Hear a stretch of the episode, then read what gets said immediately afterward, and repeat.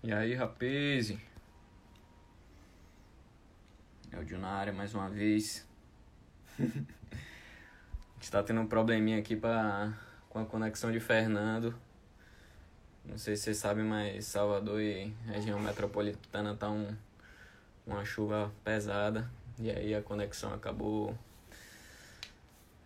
dando um probleminha lá com o Fernando. Aí eu vou substituir o homem. Responsa braba. O cabelo tá preso só, velho. Não é visual diferente não, papo aí. Fique na sua, mob. Deixa eu só...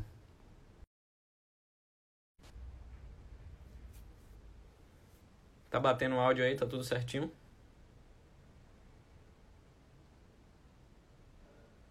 Tive que ficar sentado aqui do lado da tomada, velho. Meu celular não tava nem carregado pra, pra essa função, mas daquele jeitão. Rapidão, vou só abrir a janela aqui.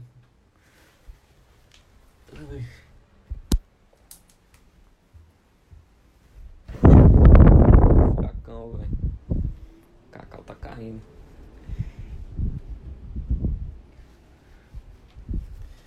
Ele já tá na área também. Eu vou. Mandou até um request aqui, aliás, pra participar.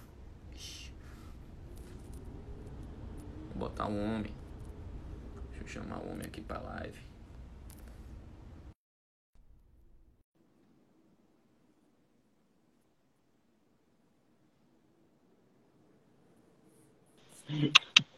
Oh.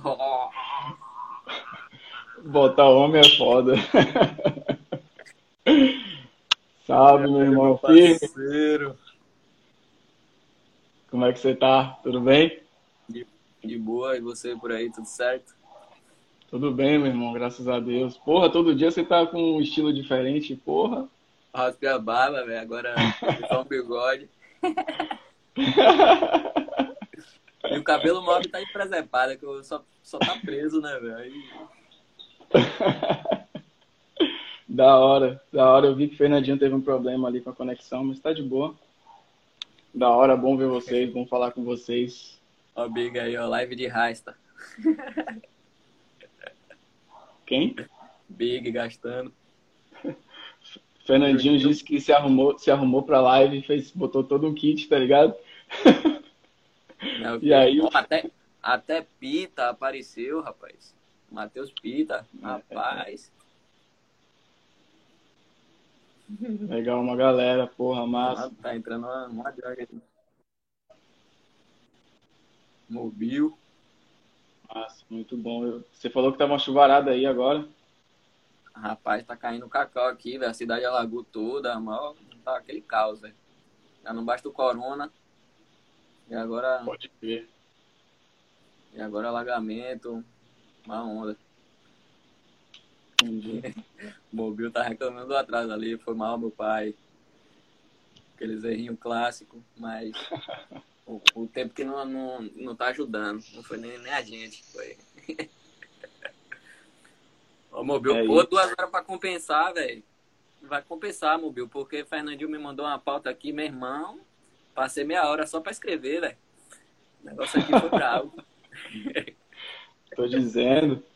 Elias vai, vai, Elias vai falar hoje. Vamos nessa. Vamos nessa, velho. Prazerzaço, muito foda é assim. É. Falar com vocês é, é, Eu falei mais cedo, falar com vocês é tipo uma sessão no Jarda. Acabou a sessão e tá todo mundo sentado trocando uma ideia, tá ligado?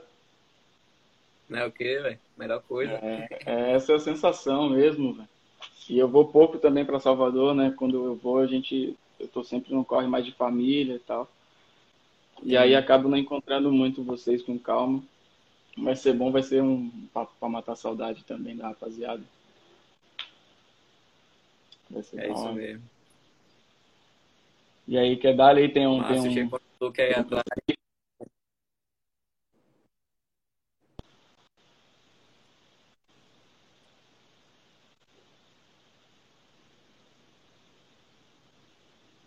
O Rapita, Smurf. Zinho, porra, Zinho, conta, conta a sua história do Salve, Mas é isso. salve. É, queria te agradecer salve, também, velho. Danda. É. Legal, uma galera. É uma vários amigos. Gigante. Satisfação gigante você estar tá colando na live com a gente, trocar essa ideia. A gente queria muito trazer pessoas daqui de Salvador que tenham um impacto dentro do skate, não só local, de, de vários lugares do Brasa, e você é uma peça muito importante aí para várias coisas do skate no Brasa, e eu acho que tem muita gente que não tem nem noção disso, tá ligado? E a gente queria é. enaltecer essa galera também e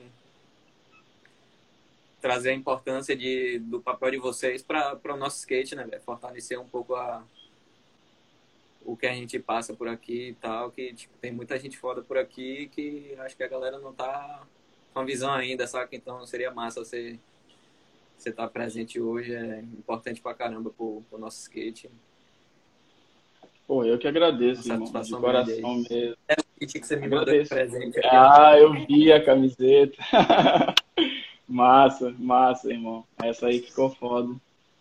É, porra, um prazer, velho. Obrigado pelo convite. É, é você, Fernandinho, toda a rapaziada da 071 é minha família de infância mesmo, né? Tipo, vários de vocês fazem parte de momentos que para mim foram são muito marcantes assim até hoje que eu lembro continuamente assim na minha vida.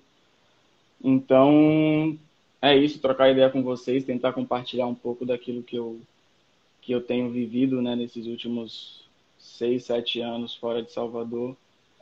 É, é muito gratificante até para poder mostrar até aqui, né? A gente sabe que agora tem muita coisa para mudar, né, em relação a tudo que a gente está vendo do mundo inteiro. Mas é, foi um foi uma caminhada muito louca, assim. Eu acho que vale a pena trocar uma ideia e dividir essa experiência com vocês. É, é um prazer, um prazer mesmo. Tamo junto. Massa demais. É, só me apresentar pra galera, já cheguei falando já, pra quem não me conhece, eu sou Helder, trampo lá na, na loja e tal. E a gente convidou o Elias aí para trocar uma bolinha aí sobre sobre o papel dele aí na cena do skate do Brasa, que é de muita importância. Aí, pra gente começar, se apresente aí para quem não te conhece, quanto tempo você tem de skate, o começo assim da, da sua trajetória, tanto de, andando de skate e partindo para a parte do trampo mesmo, assim, dentro do skate. Massa, vou fazer um resumão. Olha, até o até o Samiro, salve Samiro, massa. É, Samiro, grande videomaker aí, monstro, monstro. Então, rapaziada, satisfação aí começar a trocar essa ideia com vocês. Meu nome é Eliezer, tenho 33 anos. É, 33 tenho 19, 19 anos de skate, né? nascido e criado em Salvador, Bonocô, adjacências, brotas e por ali foi. É, desses 20 anos quase de skate, eu tenho o prazer de trabalhar dentro do cenário do skate há mais ou menos 10 anos, né, que foi quando eu eu comecei a, a me aventurar nesse corre todo, assim, foi uma, uma experiência muito louca desde o início por vários motivos. É, enfim, então é, é, um resumão assim é que minha vida foi muito voltada ao cenário do skate, né? Eu sempre andei de skate pelo menos há quase 20 anos. E a convivência com vocês, com a 071, com o Ian, com muita gente desde o início, é, foi uma cena, foi um momento muito inspirador para mim, para a vivência que eu tenho hoje em dia. Né? É, eu lembro quando eu tinha uh, ah, 14 anos, que eu morava em Brotas ainda, eu trocava uma ideia com os moleques que moravam na minha rua.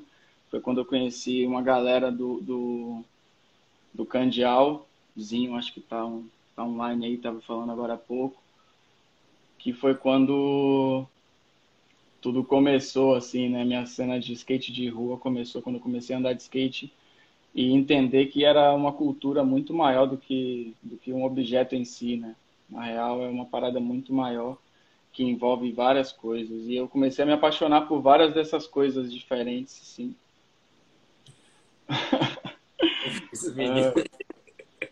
A é... galera libera aqui nos comentários. É, então foi, foi um início muito louco, velho. Assim, foi muito inspirador para mim. Eu tive a, a, a, experiência de conviver com pessoas de diversos tipos de, de, de, cenário de skate. A galera da minha rua que andava de skate, né, construía os obstáculos na rua e, e andava. Comecei a andar para outros bairros. Foi quando eu comecei a ir para o Candial. A gente andava na rua, tá ligado? Eram os obstáculos de rua mesmo, assim, que a galera fazia então foi uma cena assim de início que, que foi muita base para ser quem eu sou assim e, e, e, a forma como eu levo meu trampo com skate, tá ligado? Então foi um início muito foda, assim, foi bem inspirador é, cada momento, assim, até a fase que eu comecei a ir para Pituba ali para para conviver mais com a outros outro cenário, né, que era mais perto da orla e tal é, teve uma vivência muito mais reclusa, assim, por causa de, de dificuldades de, de, trânsito, enfim, um monte de coisa. É, eu fiquei muito preso no bairro, e aí depois de uns dois anos de skate que eu comecei a ir para para Pituba, e aí eu, porra, tive uma vivência foda com os moleques na Praça Brasil, que foi também um outro, um outro momento muito importante da minha vida, assim, dentro do, da minha base de skate, que é os moleques que eu falo até hoje, que são meus amigos, assim, que eu tive o prazer de reencontrar vários e, e poder manter essa amizade que o skate me proporcionou, né? Então, é, cito vários, assim, mas, tipo, alguns da, do início da caminhada, assim, que andavam comigo, era o Zinho, Bogão, Bogos, é, da galera de, de, da Pituba, Pita, Thiago Amorim, Kiwi, nossa, velho, tinha Kiwi muita deu a base gente. Manobra. Kiwi, Kiwi, Kiwi era um...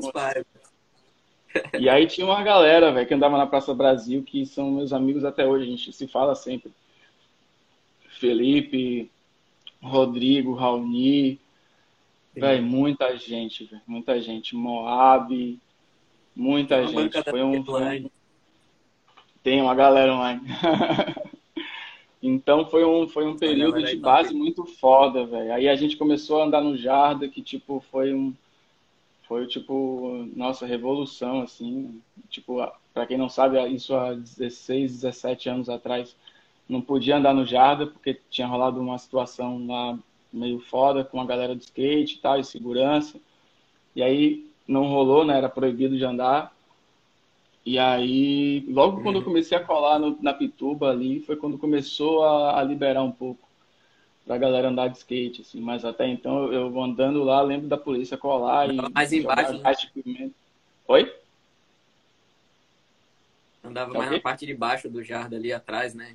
Isso. A galera andava mais na parte de baixo de, do, dos azulejos ali, né?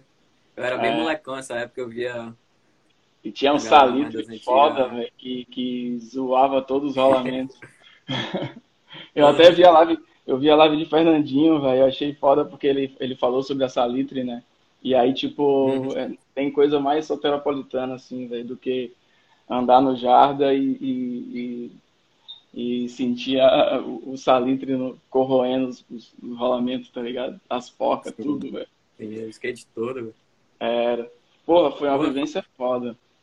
Você falou em Praça Brasil aí, tem uma, tem uma notícia legalzinha pra galera que, que não pegou muita visão, mas o asfalto da, daquela área ali foi todo reformado esses dias, aí tá, tá bom de novo pra andar, tá ligado? Esse, esse dia a gente foi lá, filmou umas paradinhas. Esse dia não, né? Antes de parar a quarentena aí. Porra, que massa! A gente foi lá, filmou umas paradinhas, tipo, tá dando pra andar, velho. Tipo, se a galera acordar lá, tem como voltar, véio aquela rua de dentro também que tinha uma, uma locadora.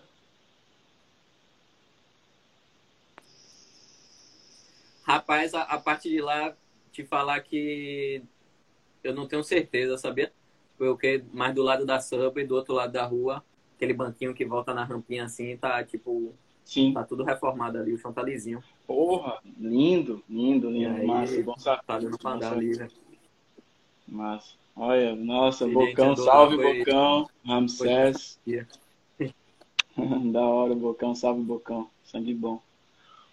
É, então, irmão, essa cena inicial foi, foi muito importante para mim. É, foram várias, for, foram vários universos diferentes, assim, né? Foram vários, vários tipos de, de, de, convivência entre pessoas e o skate me mostrou isso desde o início que tipo você andando de skate você vai estar convivendo com todo tipo de gente tá ligado de diversos estilos e todo mundo junto andando de skate tipo é, o skate foi uma das principais bases para eu entender sobre é, é, um mundo plural diverso tá ligado? E, tipo que respeita e entende.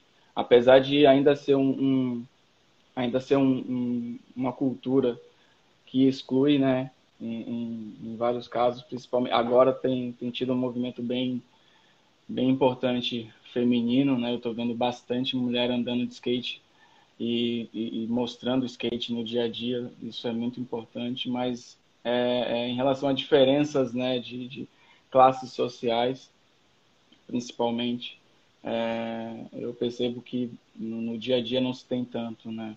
É uma cultura que recebe um pouco mais essas diferenças e eu vi isso desde o início, andando em vários picos diferentes. Mano, andando. É, foi, foi uma vivência muito, muito louca. Assim. Em paralelo a isso, tipo, até chegar na parte de trampo, que é para encurtar bem a história, depois a gente entra em detalhes se, se tiver parte do, da sua pauta aí que o Fernandinho fez, né, Fernandinho? É aproveitando que você já estava falando bastante assim do seu, seu rolê das antigas, picos que você colava, eu já ia até pular um pouco para. Porque já emenda o papo já, tá ligado? Para você falar um pouco o que é que você. Você vê um pouco da evolução da, da cena, assim, o que é que você acha do, do tempo que você andava aqui de moleque para a cena de hoje, o que é que. Qual a sua visão, assim, como é que você acha que tá? Boa. Rapaz, a cena de Salvador para mim é muito especial, tá ligado? Eu lembro que é, quando eu comecei a andar, as referências que eu tinha era Evânio Gomes, era, era Galo Cego, todo respeito, Fred Muriçoca, é, Pagaio, Tartaruga, Cágado, que é o Alex, o irmão dele. É, velho, muita gente. Essa era a base. E, tipo, esses eram os caras que, tipo, a gente olhava, Léo Davi, pelo amor de Deus, velho. Léo Davi, vários Léo outros. Davi, assim. Meu Deus, irmão. Meu Deus, velho. Esses caras aí, para mim, foram a base, assim. Tipo, que eu olhava e falava, caralho, velho, Fred. Eu olhava pros caras e falava assim, pô, os caras são demais, velho. Eram era os caras que, tipo, eu ia pra, tipo, eu sessão e falava, caralho, os caras são foda. Com o Pita, esses moleques que a gente andava junto na Pituba, em Taigara, Brotas, Candial. A gente colava nos eventos e olhava e falava, a gente tem uns, a gente tem uns caras que representam a cidade, assim.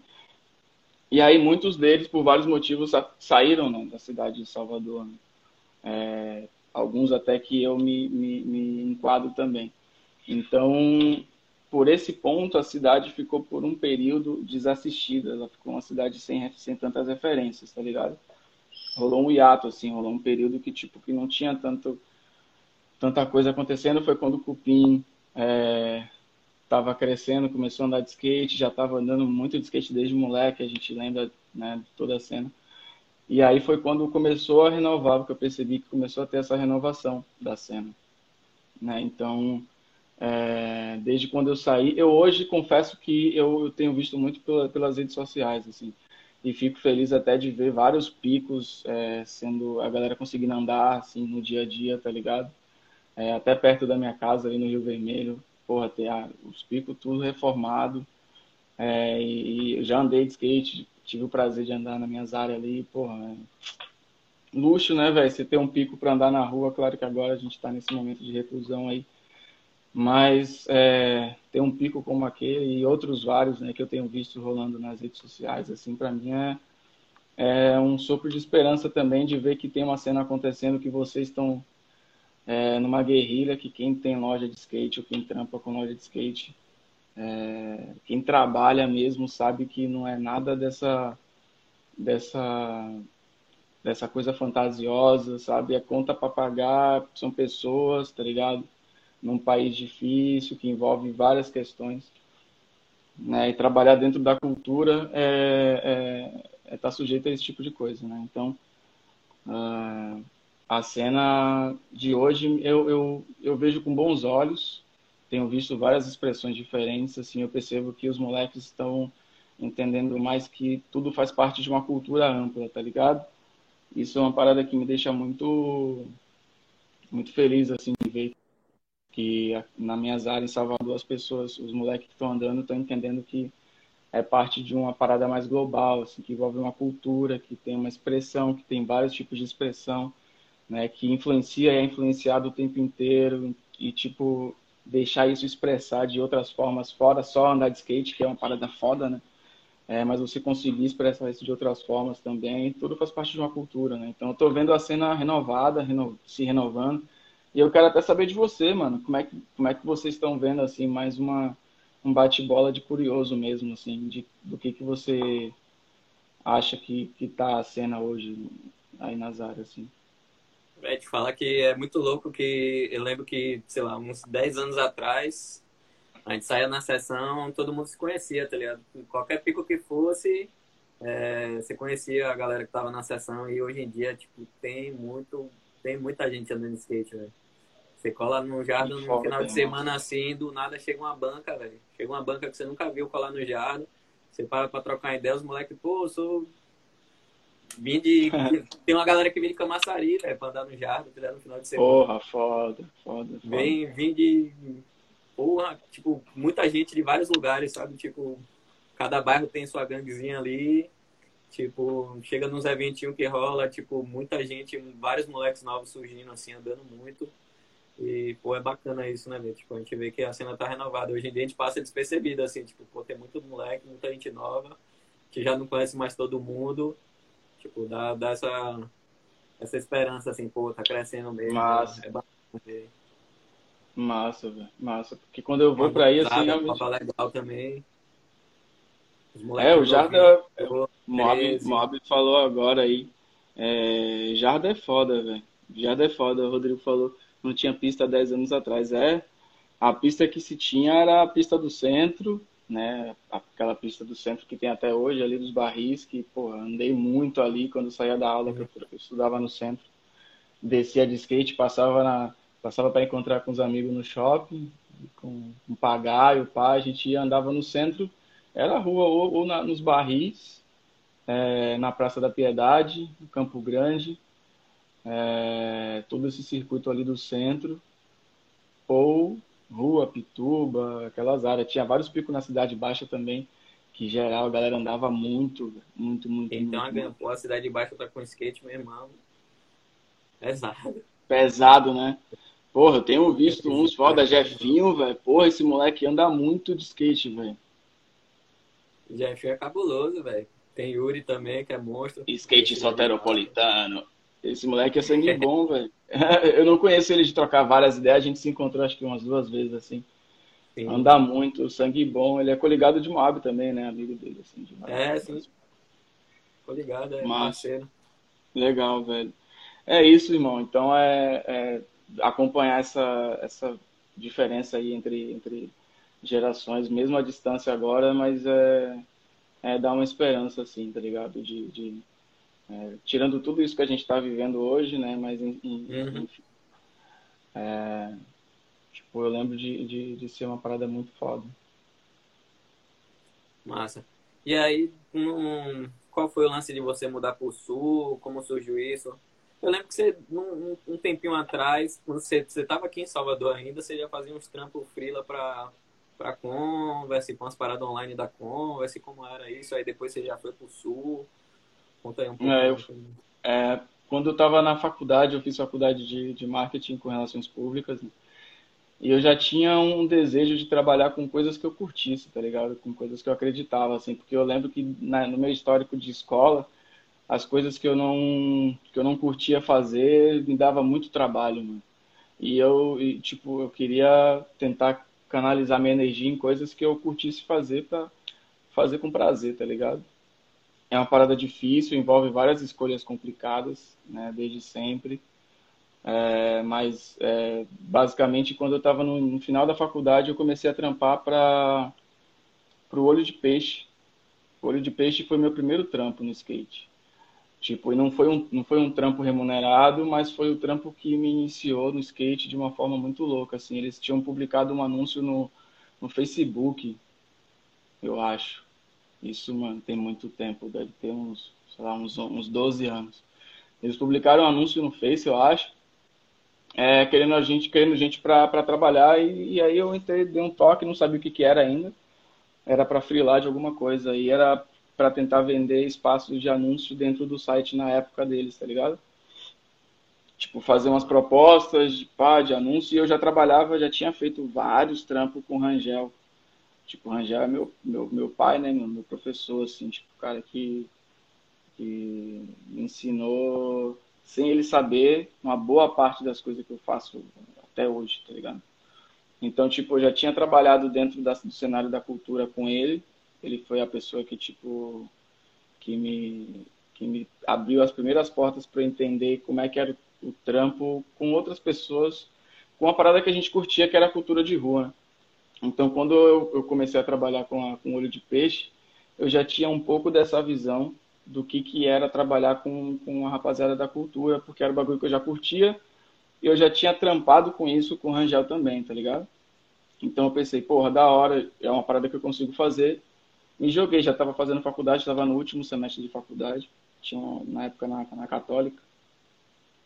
É, e aí fiquei no olho de peixe e aí uma vez eu tentei um, um, vender um espaço para Bastard, tá ligado? esses espaços de, de, de publicidade. Basta de Wear é uma marca de Santa Catarina que tinha um time pesado na época. Nossa, Isso em... É, mano, era só os gangueirão, assim. Isso... Era o Guguinha, o Duane, Thales Prates, JP Dantas, Alexandre Correia e tinham vários outros. Enfim, e aí eu. Eu chorando, mas emocionado. Porra, meu mano, você é foda, Ranja, você é maluco. É, e aí eu tentei vender espaço para eles e vi que tinha uma oportunidade de trampo com eles, tá ligado? Na real, fui para vender um espaço, é, mas não estava rolando muito.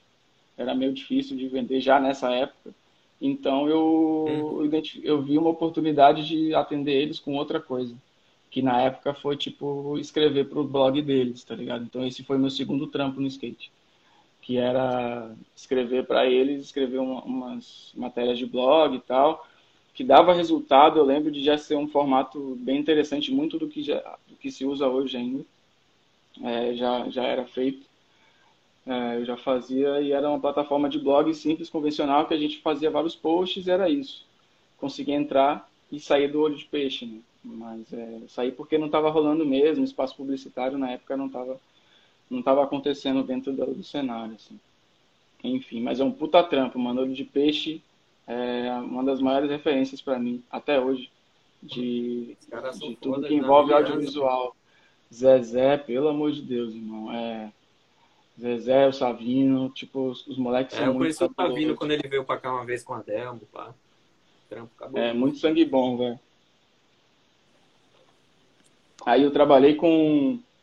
Aí eu fiz uns corre com a Bastard, fiquei bastante tempo. E aí foi quando eu eu comecei a entender que dava para trampar mesmo para outros lugares, tá ligado? É, eu já estava me formando e aí quando eu me formei eu, eu continuei trabalhando com a, com a Bastard mais um ano e pouco. E aí surgiu a oportunidade de trabalhar com a Converse, Ivan, Ivan Monteiro. Ivan, que era daqui da 071, isso, ele, ele trabalhava na Converse, né? Ele uhum. trabalhava lá na parte de marketing e aí eu assumi a parte de, de uh, conteúdo para redes sociais. É como se fosse uma extensão do trampo que eu fazia para Bastard. Eu fui, tipo, aumentando esse leque de atividades, tá ligado? E aí na Converse Sim. eu, eu fazia... Não tinha nem Insta, né, velho? Não tinha Instagram. Tava, tava recém Instagram. começando o Instagram. É, o trampo era Facebook e eu lembro, tipo, como hoje, assim, de dá bastante resultado orgânico. Funcionava muito bem, tinha horário certo de post, era muito louco. Já tinha todo esse, todo esse controle, assim, pá, já tinha. Né, já funcionava muito bem. E aí, enfim, comecei a trabalhar com a Bastard e aí rolou o esquema com a, com a Converse, que foi uma parada que me colocou num outro, num outro patamar também, assim, porque eu sempre identificar, identifiquei como uma oportunidade de, de, de, expandir a minha imagem de trampo também, né? É, querendo ou não, sendo preto e baiano, é, a probabilidade é tipo mínima. mínima, tá ligado? Dentro desse cenário, que é um assunto que a gente pode falar mais para frente. Enfim. Uhum. Mas aí, é... entrei pra Converse, foi um trampo foda, e aí nesse momento eu tinha, eu trabalhava no Outback, eu era garçom no Outback, fui garçom no Outback por uns três anos e pouco. Junto com todo esse rolê aí de terminar a faculdade, fui garçom por uns quase quatro anos. E aí deu um problema nas minhas costas fudido, zoei minhas costas para sempre, até hoje. Que é hernia de disco em uns três lugares diferentes, pá. É... E aí, enfim, fui para fui pra Converse, comecei a trampar lá, e aí trabalhava de Salvador, né? Através de redes sociais, mas tudo pela, pela internet. Aí um amigão meu, Diego Sarmento, que até hoje é meu, meu parceiro de, de várias vivências, morou em Salvador um tempo, ele é gaúcho, né, de Novo Hamburgo. Ele me deu uma, me chamou para colar para dormir, para morar na casa dele, né? A gente dividiu um, um apartamento. Eu queria muito ir para o sul já, já tinha ido uma vez com o Ian e Ivan também. Foi a primeira uhum. vez que eu fui para que eu vim para Porto Alegre. Uma viagem foda, assim, foi bem louco. Já abriu bastante minha cabeça, assim, para bastante coisa. E foi quando eu vim para o sul, quando eu vim para o Sul, isso tem sete anos. Foi quando eu saí de Salvador e aí peguei minhas coisas e fui para o Sul, fui para Novo Hamburgo. Né? Pra, em Novo Hamburgo eu fiquei morando de favor. Dividi esse apartamento com o Dieguinho por uns três, uns três. Por Essa um época que o Felipe foi junto também, não? Felipe chegou depois. Felipe, depois a gente, é, eu morei junto com o Felipe, junto com com Satangões. Franklin Morales.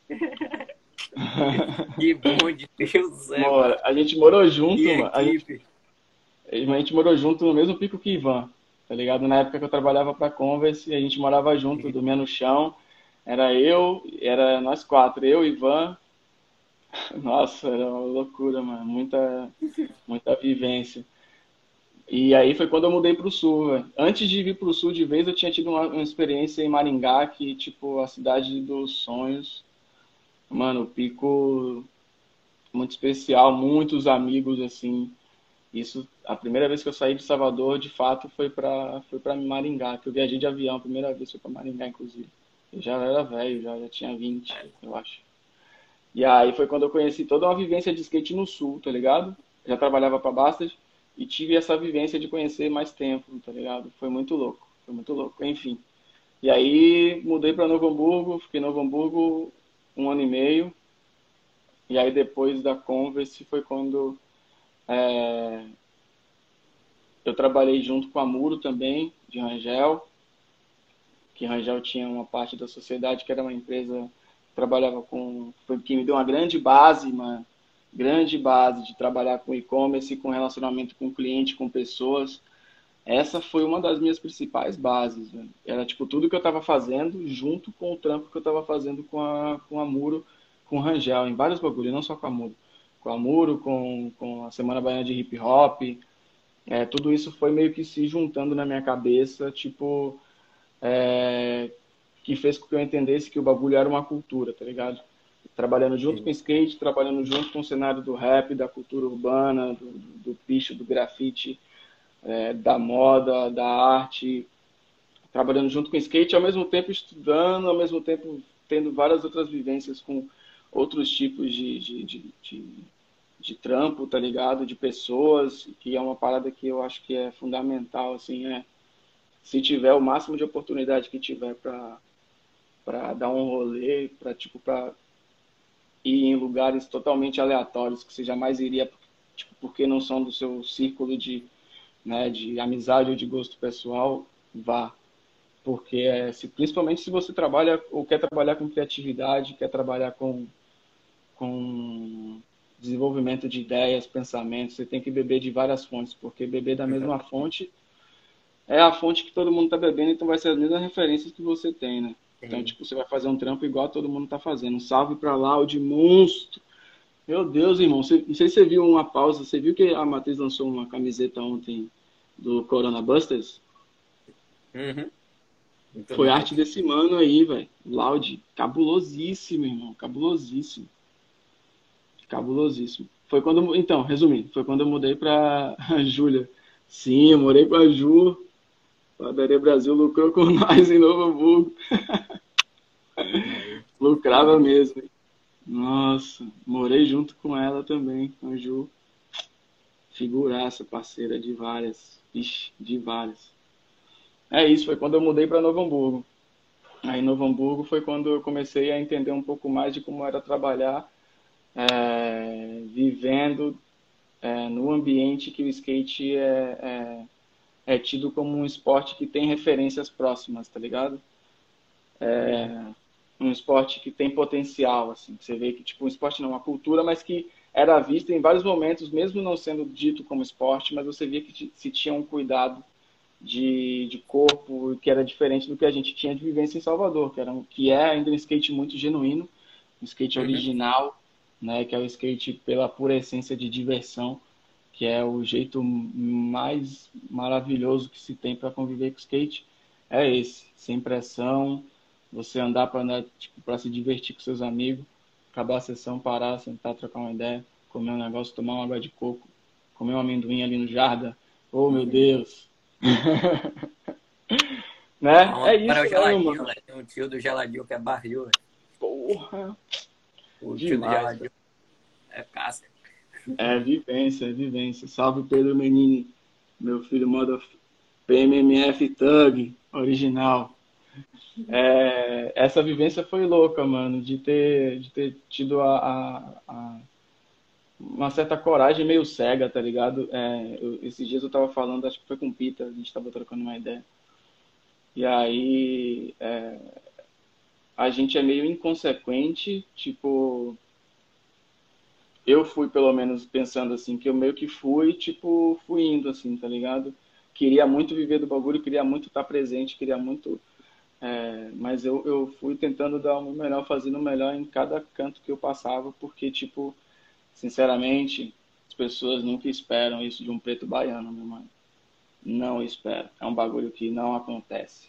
Então você tem que estar daquele jeito. Essas ideias que todo mundo já fala desde sempre, que muita gente fala desde sempre, e que vai acontecer, vai continuar sendo falado, sendo dito e precisa ser dito é, por mais muitos é, anos. É, tá, e isso já é um consenso aqui em todas as lives que a gente trouxe uma galera que está trampando fora de Salvador. É é o consenso clássico. Sair de Salvador, a gente carrega esse. Essa. Essa parada chata, né, velho? Tem que, tem que se destacar é... dez vezes mais para poder aparecer de igual para os outros. Com certeza, com certeza. Mesmo, mesmo dentro do mercado de skate, é, é muito louco pensar isso, assim, porque, tipo, é um mercado que ele não é, que ele, ele inclui pessoas diferentes, mas uh, você sente que ainda existe uma, um tratamento diferente. É, principalmente para baiana, assim, é impressionante. É, acontece muito até hoje. É, então é, é, é, dia a dia, é trampo todos os dias, tipo, né, tentar ao máximo manter a cabeça no lugar, né? Tentar deixar a cabeça no lugar é importante. Né? É, se possível meditar, fazer terapia. Esse ano eu começo, fé em Deus. E tentar se cuidar, né? Mas tá sempre, tá sempre pronto para dar o seu melhor sempre, né? Acho que a Danda mandou uma pergunta, perguntou um negócio como você enxerga a cena do Sul é, hoje em dia. Eu até marquei aí para poder. Já que você tava falando do Sul aí, já dá esse salve, como é que você enxerga a cena, pra gente ter uma, uma ideia. É verdade. Você até falou um pouquinho né, dessa diferença do, de levar bastante pro lado do esporte? Aqui é, é uma parada mais... É assim, é, uma, é, é, não, não só, talvez não eu tenha me expressado errado quando eu disse que era levado para um esporte. É que é, em Salvador é uma cultura completamente cultura. Aqui as pessoas têm, têm referências próximas de, de skatistas que se tornaram ídolos, que criaram carreira dentro do skate. Né? É, então, esse, esse formato de criar uma carreira, de ter um modus operandi de entender, de estar longe, de ter referência, porque você só é aquilo que você consegue ter de referência, que você consegue ver, né? Tipo, ah, uhum. você não consegue ser algo que você nunca viu, né? Então, tipo, é, é por esse motivo que, que aqui tem esse desenvolvimento, porque aqui tem muito, tem, vai, tem pista em vários lugares, mesmo tendo poucas, mas são várias, mesmo tendo poucas. Né? São várias. E, tipo, é, tem ídolos mundiais que são daqui. Tipo, uhum. ídolos, não só ídolos mundiais, pessoas que são referência dentro da cultura, tá ligado? Várias pessoas que são referência dentro da cultura no dia a dia, você cruza do lado, assim, você tá do lado, tá perto, tá ligado? Então, você conviver com essas pessoas é, é, te dá uma, um senso de possibilidade, né? Bem, bem maior. Bem maior, né? Então, é, é, você galgar, você, tipo, querer ser alguém, você precisa ver ou, ou, ou tá se espelhando, né, velho? Senão você vai se espelhar em quem tá mais perto, que às vezes não é a melhor referência. Então, é complicado, mas essa é uma grande diferença, assim, que eu vejo, né? Fora que, desde sempre, o, o mercado do eixo sul-sudeste, ele ele teve esse trânsito muito aquecido, né? Sempre uhum. esse eixo sempre sempre conversou muito, né? Tanto entre skatistas, é, circuitos, etc. É, o Nordeste teve um, teve um período que foi bem bem ativo em circuitos. Eu, eu convivi em vários, fui em vários deles. E aí foi quando teve aquele ato que eu falei lá atrás, que foi junto com uhum. com, com a saída de vários, né, de Salvador. Alguns pararam, outros várias, várias fitas de rua que a gente sabe. Então a coisa foi meio que desenrolando. Mas hoje é isso, tipo, a cena hoje do Sul, véio, é cabulosa. É muito bonito de ver assim, tá ligado? Tipo, é ver... cabuloso. Eu andei no IAP é... uma vez, fiquei em choque, velho. Falei, caralho. É bonito, velho. É massa você ver, tipo, muita gente andando de skate, tá ligado? É, o nível é muito rua, em vários lugares. Tem o nível também, o nível também é bem alto, é justamente por isso que eu falei, né, de tipo, os uhum. moleques, vários andam por diversão, mas eles andam por diversão, mas você sente que tem aquele intuito de, de, de é, uma carreira, né, ou algo assim, porque realmente várias marcas têm, Novo Hamburgo aqui, várias outras cidades têm, têm é, fábricas, lojas, empresas, enfim, então, tipo, esse mercado aquecido faz essa molecada que tá andando de skate andar bem, andar suave, mas tipo, porra. Olhar mais pra frente também, né? É. É, eu vejo isso em, em diferença com a gente, Aracaju, né, velho? Que teve cara de sapo, Adelmo, Mosquito, e aí não parou, né? Teve JN depois e tal. Aí você vê que tem vários moleques no corre assim também pra, para fazer acontecer no corre mais pesado assim também. Então, é... aí eles têm uma referência bacana do, da galera e isso incentiva, né, os moleques a querer a, viver do skate e tal. É com, cer louco, com certeza, com certeza, com certeza. Eu lembro de, de Adelmo. Adelmo é um, é um dos caras que eu mais assim admiro dentro do skate, assim. O cara, ele é sem palavras, assim, desde o primeiro dia que eu conheci ele, eu andava com Pita e Kiwi na época, a gente estava saindo de um pico, indo lá para outro pico, lá na Pituba, velho. A gente era muito moleque. Muito moleque não, a gente já tinha, sei lá, uns 17, eu acho. E aí a gente chegou num pico lá atrás da Pituba, ali por dentro, numa praça muito mocada. E aí tava, eles estavam filmando pro 411 Brasil, velho. Nesse dia, tava o Antônio Claraval, é, é, Lúcio Mosquito, Adelmo. É... Cara de sapo devia estar, né? Porque tem uma cena deles não, lá não, 411, mas... que é bem nadinha, assim, eles dando um salve, salve, Adelmo junto. Ah, mas é outro dia. Eu acho cara de sapo não tava nesse dia, não. Pode crer. O, o Claraval tava e tava mais alguém, eu lembro. Foi na isso, isso que o monstro. Você lembra disso, meu mano? Caralho, esse dia foi foda. Eu tô ligado que ele lembra. Eu tô ligado que ele lembra. A gente chegou, velho, do nada, irmão. Do nada a gente olhou assim e falou: caralho, velho, os caras estão aqui, pá. Velho, aí nesse dia, velho, a gente chegou, tipo, sem entender nada, assim. Aí a gente chegou todo meio que de canto, assim. É, que vi, foi foda, irmão. Genovese, Pita, boa, meu mano. Genovese também tava. Velho, eles chamaram a gente pra colar na sessão. A gente foi na Praça do Mendel. A gente foi em vários picos, assim, ali Caralho, nas áreas. Ali. na Praça do Menda eu não tava, velho. Que onda é essa? Porra, é, então, velho. Mas essa época eu acho que a gente já se sacava já de rua. Sim, sim. Época, Já se sacava de boa. Já- e aí a gente Eu colou de. o Pico e muito, né? Porque os caras moravam ali nas áreas e tal. Aí você colava mais de vez em quando, assim, a gente se flagrava. É, então. Porra, foi foda, velho. Isso foi um dia que eu pensei assim, caralho, tipo, foi uma referência de skatista profissional que eu falei, porra, tipo, o cara tem, tem tipo, tudo que ele precisa, tá ligado? E, e é um cara, tipo, desse. Eu lembro que no, no final do dia a gente era moleque. A gente se emocionou pra caralho. Eu lembro de, de que o Ipita, a gente colou com eles no outro dia, eles buscaram a gente na, no jardim, no Jarda, pra levar a gente pro campeonato com eles, tá ligado?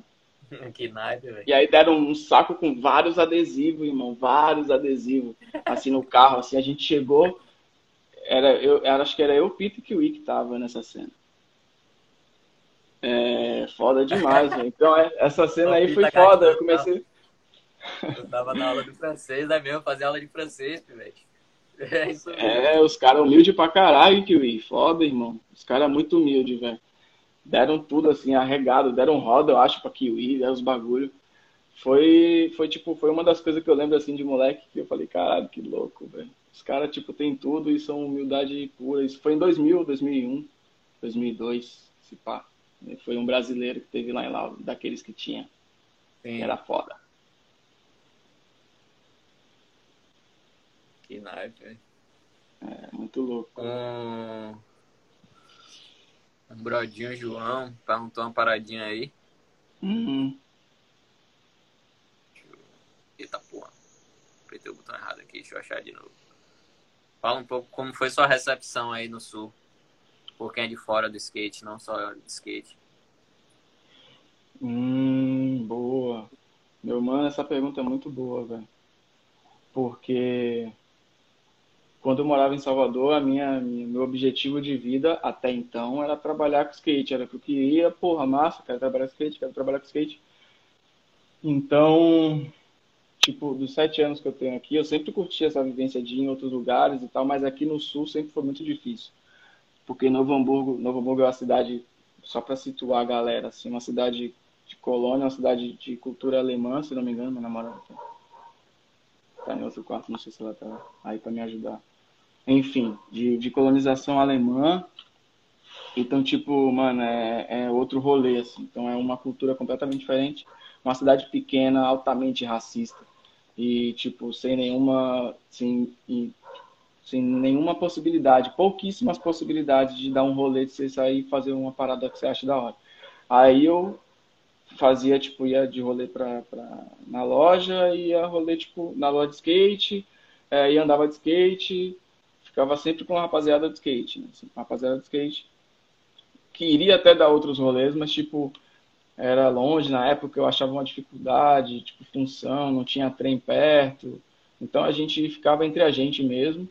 Então, essa recepção inicial é, é, pela galera do skate foi de boa, assim, É, principalmente porque eu cheguei próximo do, do Dieguinho, né, que, pô, é um- uma puta referência também é, aqui de, do Rio Grande do Sul e do Brasil, né, mas na época a galera já respeitava e ele que me apresentou para outras pessoas, assim, tá ligado? Tipo, e aqui no Sul tem muito isso, se você chega sem conhecer ninguém, mesmo a galera do skate tem, a galera troca ideia, tal, tal, mas, tipo, não, não tem tanta empatia, assim, não tem tanta simpatia, tá ligado?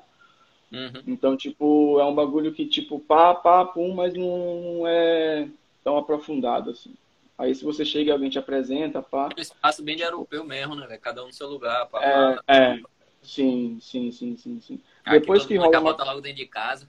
é, depois que rola uma conexão inicial, assim, que quebra um pouco o gelo, pá, é, tem uma, uma proximidade um pouco maior, mas mesmo assim é, é, é, é diferente, tá ligado? Então, nessa época, eu lembro de ter chegado com o Dieguinho, pá, que me apresentou, mas eu tava em outro momento da minha vida também pensando em várias outras coisas, tá ligado? Eu tava disposto a muitas outras coisas também, que eu acho que são importantes, né? Acho que, que se você tem um objetivo, você acaba não olhando para muita coisa, né?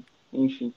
Então, minha recepção aqui pela galera do skate sempre foi de boa. Então, até eu chegar e cruzar o caminho da cena do skate para entrar em outros rolês, demorou um pouco, tá ligado? Porque, justamente por isso, porque eu trepava muito com skate, ocupava, mano, 100, 80% do tempo do meu dia. E aí foi Converse, Pai, isso Novo Hamburgo. Quando eu mudei para Porto Alegre, que eu entrei na matriz, é... eu também ficava num alto fluxo de trampo. É... Eu morei no escritório, na casa, por quatro meses. Tipo, quando eu cheguei, eu não tinha onde ficar em Porto, tá ligado?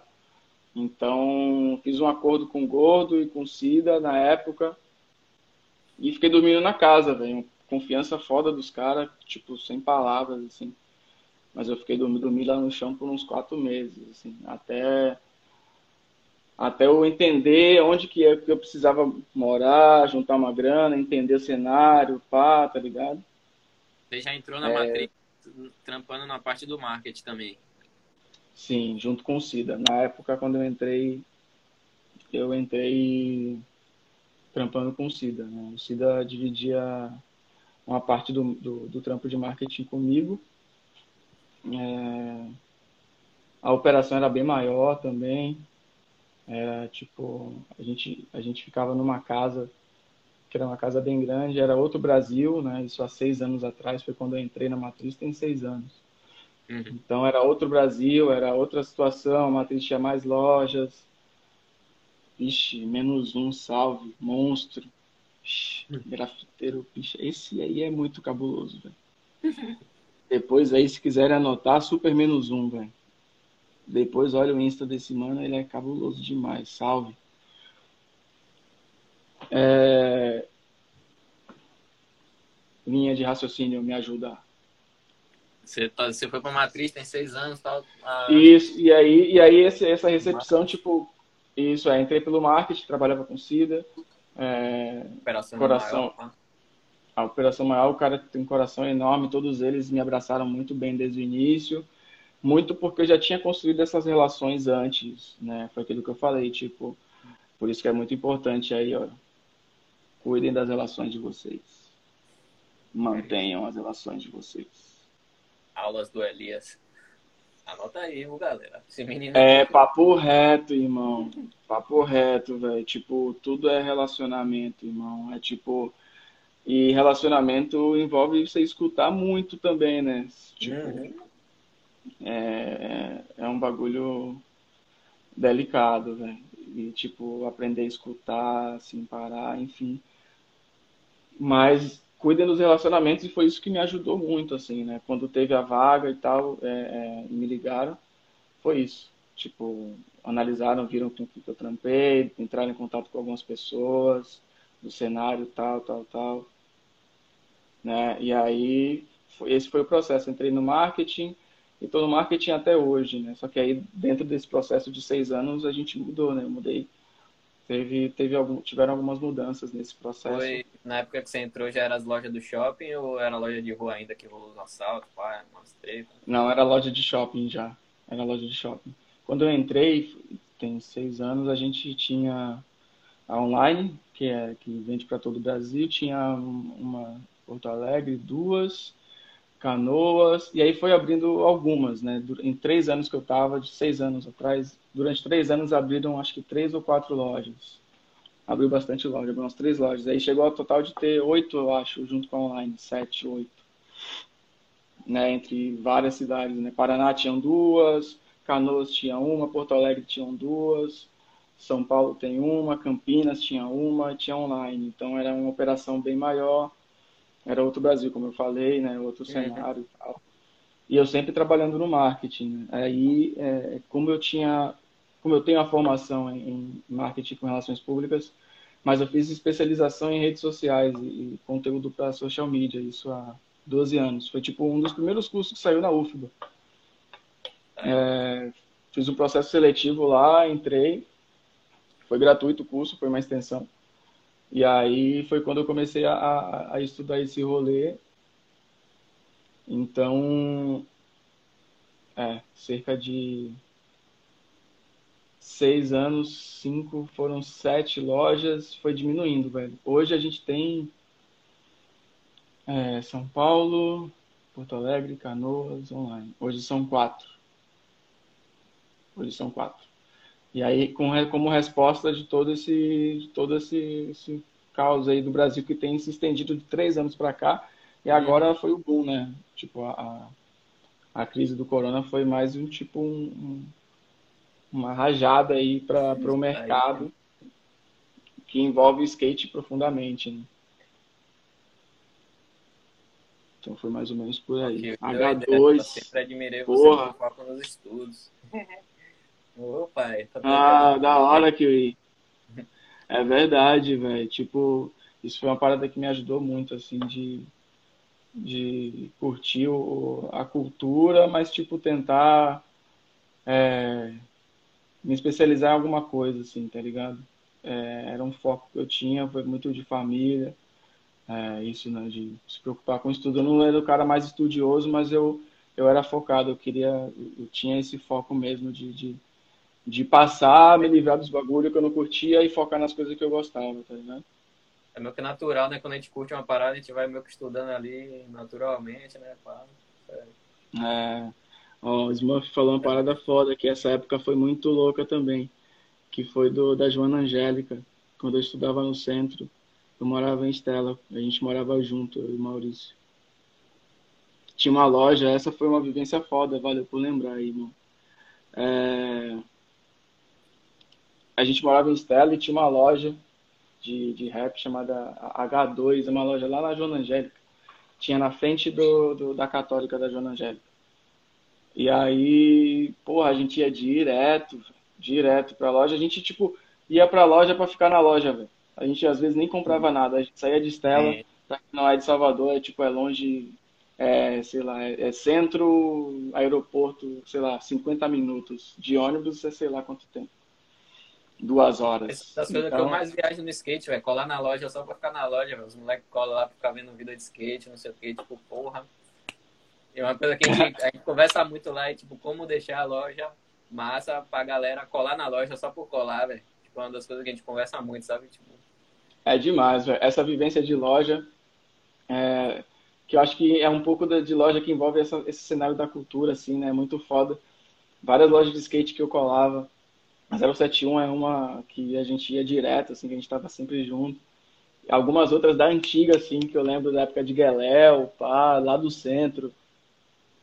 É, as lojas, até a loja que Thiago Amorim tinha, várias lojas. A- a- essa H2, a África, que era a loja de Rangel também, que é uma loja que eu vivia, velho. Que, tipo, foram várias lojas que me passaram essa vivência também de, de entender relacionamento com, com skatista e com a rapaziada da cultura, assim, tá ligado?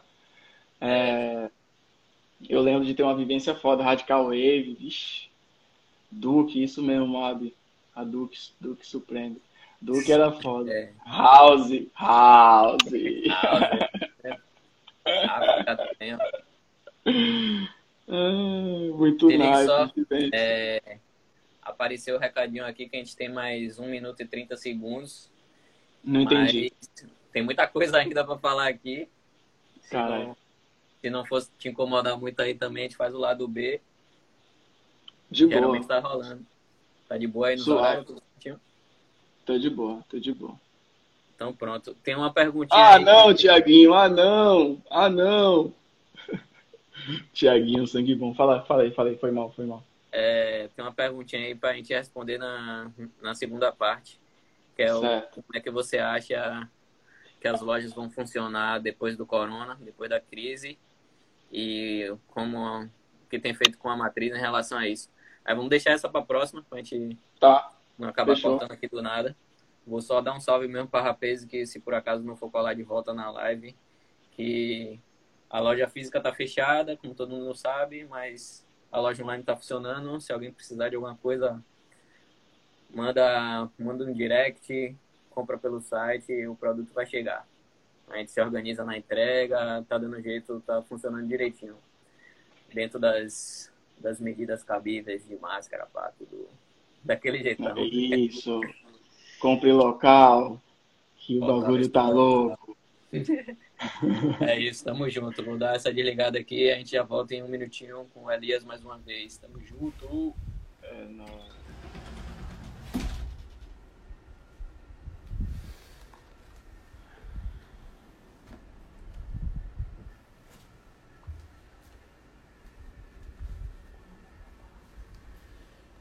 Salve, rapaz! Guardar só um pouquinho aí, quando todo mundo vai entrando novamente.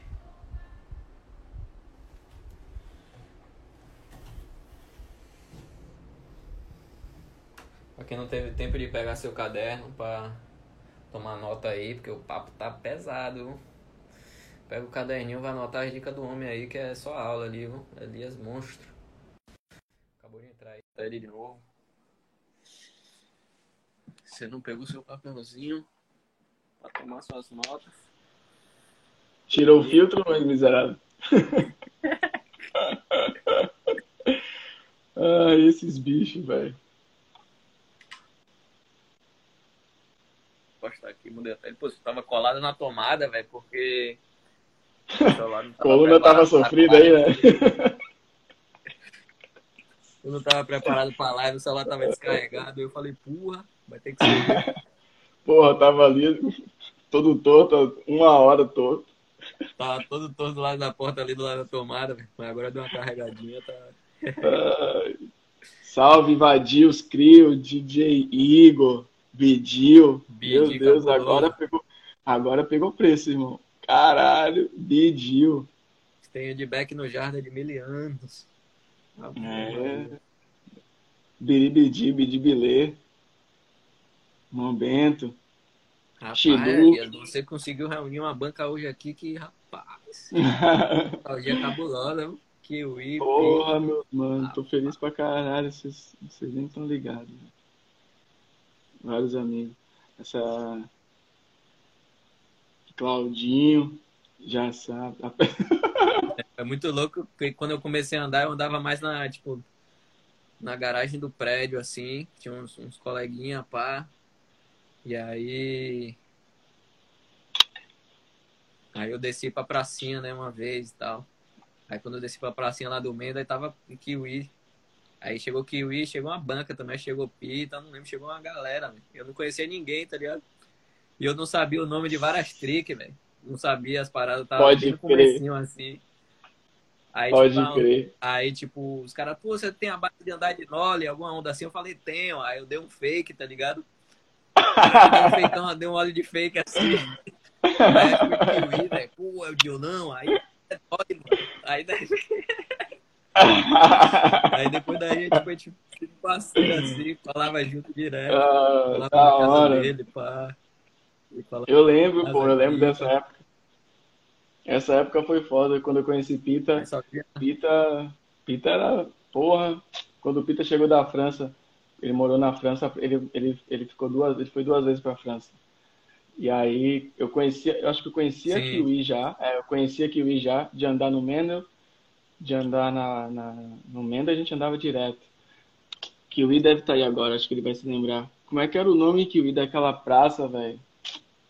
Que a gente andava. Tinha a do Mendel e tinha uma outra. Tinha o. É, que era subindo uma ladeira, que não era, era um estacionamento. Isso, pô. Kiwi tá aí, Kiwi vai lembrar. Estacionamento do módulo, módulo Criarte, meu irmão. Módulo Criarte, cara. Porra, módulo Criarte. quebrou o pé lá feio uma vez, velho. Módulo Criarte, isso é louco que o. Tudo deu um, um flipão lá do batente tão grande, quebrou o pé, velho. Esse dia foi barriga. Porra, velho. A gente andou muito no módulo Criarte, velho. Tipo, muito. Era, um, era o pico. Nossa, a escadinha tinha a bordinha que o I dava várias, velho. Que o I era. Já, que o I já dava no Rio Nose já.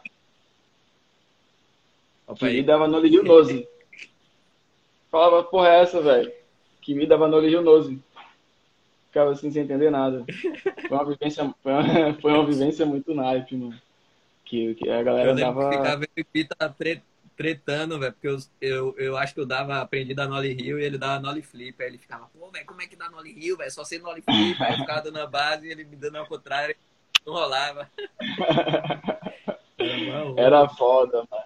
Era foda, era foda. Puta vivência. Ainda bem que a gente conseguiu, né, velho, ter essa vivência aí de rua, assim, que, tipo, é a essência mesmo do skate, né? Se for, for ver, é... a gente conseguiu, né, ter a vivência real mesmo de rua, pá. que eu nem lembro. Enfim, é, é, Pedro fez uma pergunta, Pedro, o mano que fez a pergunta é um moleque sangue bom pra caralho, desenvolve Sim. uma marca, uma marca. aqui do Sul, filho de uma grande amiga também, é, Fabiana Menini. Ele é o Pedro. Pedro fez uma pergunta louca sobre corona. Sim. Que eu acho que é bem pertinente, assim, para tudo que. Inclusive, eu acho que é legal até para você também passar a sua visão, assim. Porque a gente que trabalha com loja, que tem loja, sabe que, tipo, a conta é na ponta do lápis todo dia. É tipo, é uma conta, velho. Uhum. A galera acha que é ter peça nova. Milagres mil. Antecipação de cartão é mato. Juros? Juros é. Só vai. É embaçado. Então, tipo. É... A galera não sabe que... quanto essa maquininha pega de grana da gente, né, velho? É, velho. Tipo, porra, um papo reto assim que eu acho muito louco. Quando, quando é, eu morava em Salvador, assim, eu sempre convivi com loja, sempre tive essa vivência de loja por causa dessa galera de amigos mesmo que, que, que tinham loja, né? Então, tipo, eu via toda a cena, eu, vinha, eu via a dor de cabeça desde sempre, tá ligado? É, porra, porra, Dieguinho entrou agora, Dieguito, já falei de você umas 10 vezes. É, vai ter que tomar uma multa aí, velho. Diego Sá. Diego Sá. Tava na, tava, tava na live hoje com a 100%. Arregaçou também, hein, meu mano? Monstro. Então. É... Agora voltou. Então, enfim, então trabalhar com loja de skate é foda. É, no Brasil, mais ainda, a conta, a conta é no, na ponta do lápis ali todo dia, vocês sabem disso. Tanto quanto eu. É, e poucas pessoas que estão aí talvez saibam, mas é, é a margem para você tirar de, de, de, lucro, não, mas para você empatar já é um, já é um valor absurdo, porque a, a, em peças de skate é, as lojas não têm uma margem. Né? A gente que trabalha com isso sabe que margem é tipo margem de lucro, é o que você sobra depois de pagar todo mundo, é o que sobra daquele produto para você fazer o, o que você achar que deve. Pagar a conta, é, é, investir em marketing, enfim. Então, tipo, é, é, é, é pouco é pouco que sobra, pouquíssimo. Então, o que, que acontece? Várias. Agora, no momento do corona, por exemplo, eu não sei como é que. Vocês estão trabalhando com, com teleentrega, venda online, é, venda por WhatsApp? Como é que vocês estão, Eldin? Tá online, a loja online tá funcionando. A gente via pelo correio uhum. normal, como sempre funcionou. E aí as entregas, velho, a gente tá fazendo uns esqueminhas assim, a depender do, do valor da compra, se for um valor acima de 100 conto e tal, a gente consegue levar, a gente mesmo leva, tá Tem, tipo... É, mas tá funcionando, vocês estão conseguindo vender, né? Vocês estão vendendo, vocês estão trabalhando. Isso. Boa. Tipo, aqui a gente tem loja em shopping. A, a única loja de rua agora é, é a de São Paulo, Matriz da Augusta. E as lojas de shopping estão fechadas, né? A gente subiu o estoque das lojas, das lojas físicas, algumas para a loja online, para tentar converter um pouco mais. É, então agora o trabalho está sendo todo focado na loja online. Né? Isso envolve deixar de pagar aí X, Y, Z, né? envolve várias questões que, que são bem delicadas, assim, principalmente tratando-se de Brasil tratando-se de skate. Né? É um mercado que, que até as grandes corporações, grandes entre aspas, aqui no Brasil não tem grande corporação de skate. Hum. Né? É, marca brasileira é guerrilha total. guerrilha total, irmão. Todas, sem exceção, sem exceção. Marca de skate no Brasil, sem exceção, é só corre. Só corre, muito respeito. Então, todas essas, todo, tudo isso agora, nesse momento de corona, que é, um, é uma é, instabilidade tanto monetária quanto, quanto emocional. Né? É, nossa, Yannick, lenda viva! Yannick, lenda viva, professor. Vixe, select vídeo. Meu mesmo. Deus. Vixe, esse aí é brabíssimo, irmão. Yannick, Zaire. Você é maluco. Ele mesmo. Então, nesse momento véio, de instabilidade, e, e, o mercado do skate, como eu falei, é um mercado que é feito por pessoas que a gente agradece, ótimo, tem que ser assim. E, ao mesmo tempo, são pessoas que não têm uma, uma, uma base, principalmente uma base financeira para manter um negócio, tá ligado? Então, tipo, uma crise como essa, para empresas como a 071, como a Matriz e outras empresas que trabalham pela venda de peças. Nesse momento, irmão, é tipo, velho, osso, tipo, para tudo. Então, tipo, reduz bastante. Então tem que se reinventar, velho. Assim, a gente está no momento que, tipo, ninguém, ninguém sabe ao certo o que, que vai acontecer né, envolvendo tudo. Hoje, atualmente, ele perguntou o que, que eu estava fazendo hoje em dia, né, pra, pra dentro da matriz para é, é, visualizar cenários em prol do corona. Né. Uh, em relação a vendas, a gente ainda está trabalhando com a venda online, né, a gente tem frete grátis, é, enfim, tem venda online, tem a mecânica de vendas online que está funcionando. É, a operação deu uma enxugada, mas ainda continua. Né? Essa, essa, essa operação continua, os caras, a gente continua trabalhando é, com, com entrega para todo o Brasil, as lojas físicas estão fechadas. Então, esse cenário agora é um cenário de, de, de entender e negociar com quem é de negociar. Né? Eu acho que tanto a gente na nossa vida pessoal, quanto na vida de trabalho. Isso falando das, das, das empresas, né? Então, tipo, mano, eu tô cortaram, cortaram a verba X, eu tô sem, tô sem receber tanto, preciso negociar meu aluguel. Uhum. Então, tipo, a mesma, a mesma coisa, as lojas vão precisar entrar em negociação com o shopping, aí o shopping vai reclamar que tem custo, aí essa vai ser uma bola de neve que a gente vai entender tudo agora, ao vivo, todo mundo junto. Tá ligado? é um processo. Aqui em Salvador, tá alguns shoppings Aqui em Salvador, alguns shoppings conseguiram isenção de, do aluguel, tipo, a galera entrou na justiça. Não sei como é que tá sendo aí, mas faço essa, essa análise aí também para vocês que vai rolar alguma coisa, vai para ajudar, véio. É, tem, tem rolado esse movimento tanto em partes por uma por uma por uma camada política tanto quanto por uma, em partes por uma camada do, de shoppings, etc. Tem rolado esse movimento de dar um suporte mínimo de entender, né? Só que essa conta uma hora fecha, né? não fecha no caso, né? Tipo, uhum. o que está sendo Exatamente. deixado de pagar agora, é, tipo, não quer dizer que não vai ser pago, né?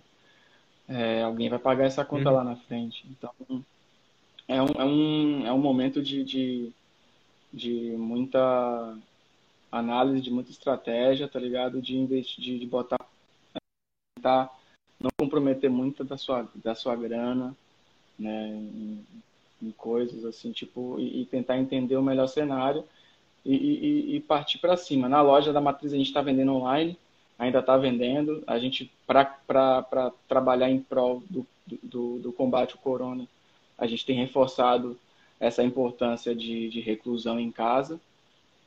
É, o Gordo teve uma ideia há uns 10 dias atrás a gente trocou uma, a gente conversou sobre a oportunidade de fazer uma camiseta que as vendas tivessem um lucro convertido para ajudar algumas instituições. É, e aí, em cima desse, desse. O Mobil falou uma parada interessante aí. Se o cara não hum. vende, não tem como pagar. Melhor não cobrar para não perder o lojista lá na frente. Com certeza. Essa, essa seria a postura ideal, né? Tipo, aqui, aqui em Porto tem vários shoppings que que estão negociando, estão empurrando para frente, pá. O fato é, se não vende, não tem como pagar. Isso Nem lá na frente, mundo... né? Se lá na frente só só atrasa. Se não um acumula, né? É. Não adianta. É, então, enfim, aí essa camiseta a gente pensou com o intuito disso, tá ligado? De vender ela e pegar todo, tudo que sobrar depois de pagar o fornecedor, depois de pagar na verdade, só fornecedor mesmo, só a camiseta, porque a arte do Laude foi parceria com ele. E então a gente vai pegar tudo que envolve custo, vai tirar o custo que sobrar de pagar isso, isso e aquilo, a gente vai doar tudo para algumas instituições, né? Então ele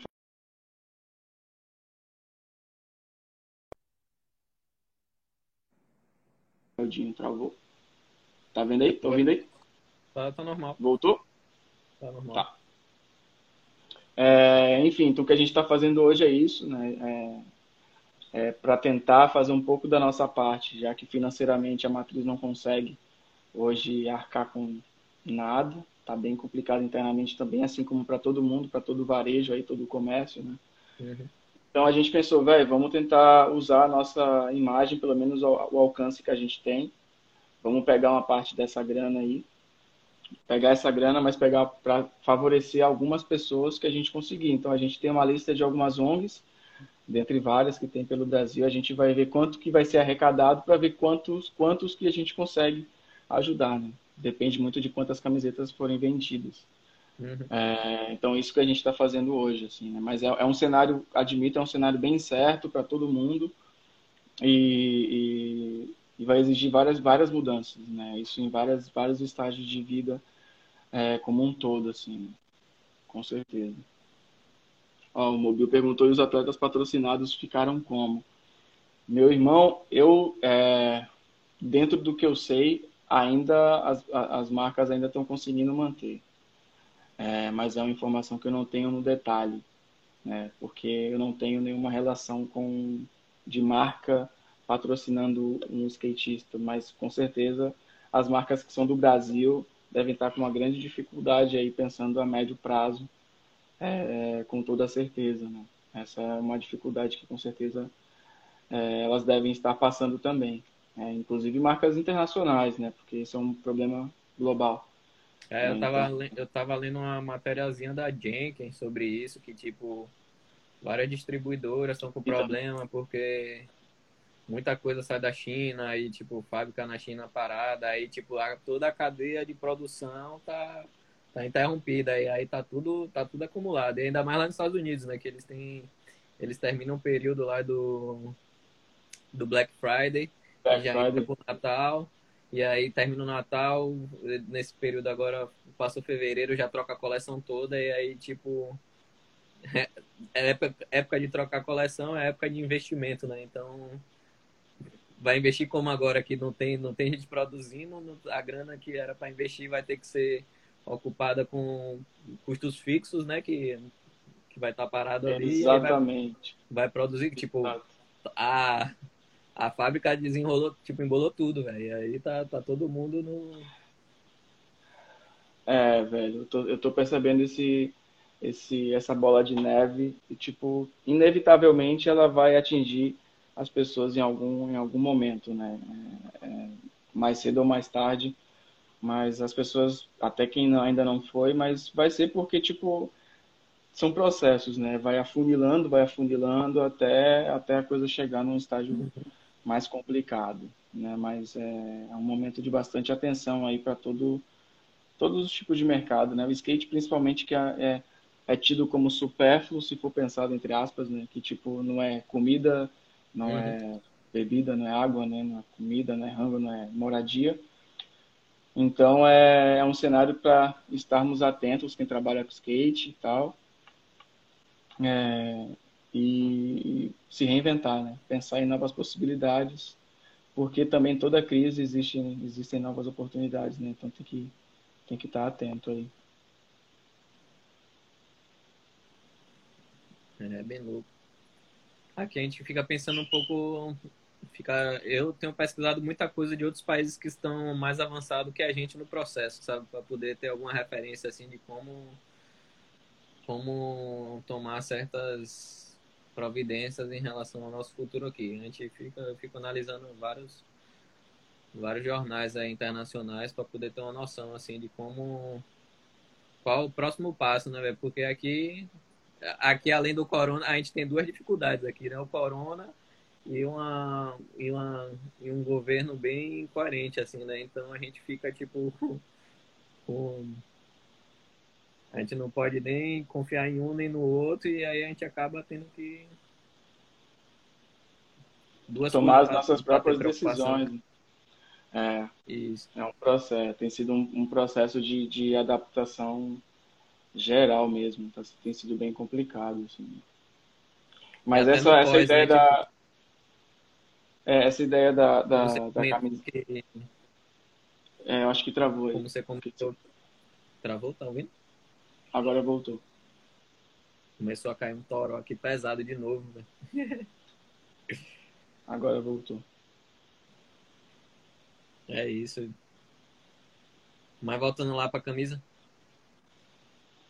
É, não, então, é, a gente teve essa ideia de fazer camiseta, acho que bombou, ele tá, tá vendendo. Eu acho que a gente vai conseguir ajudar bastante gente, assim, né, nesse, nesse processo. Tem uma galera que a gente vai trabalhar bem, né? Acho que vai ser, vai ser, vai ser interessante, porque imagina se, se de, de, de, do que sobra, se a gente consegue. A gente pegou uma média de, de 180 reais uma, uma cesta básica, né? talvez um pouco menos. Então vai dar para ajudar bastante gente, velho. Fiquei muito feliz. Muito bem. É, Ozinho, salve, mano. Vamos continuar estudando e é. batalhando para ser uma versão melhor de nós mesmos. É por aí, meu mano. É por aí. É... Eu, eu salvei mais uma, mais uma pergunta de Pedro ali. É, ele deixou ali, mano, você que trabalha com relacionamento, qual é o futuro do relacionamento das marcas com o distanciamento? Boa. Uh, mano, você que trabalha com relacionamento, qual é o futuro do relacionamento das marcas com o distanciamento?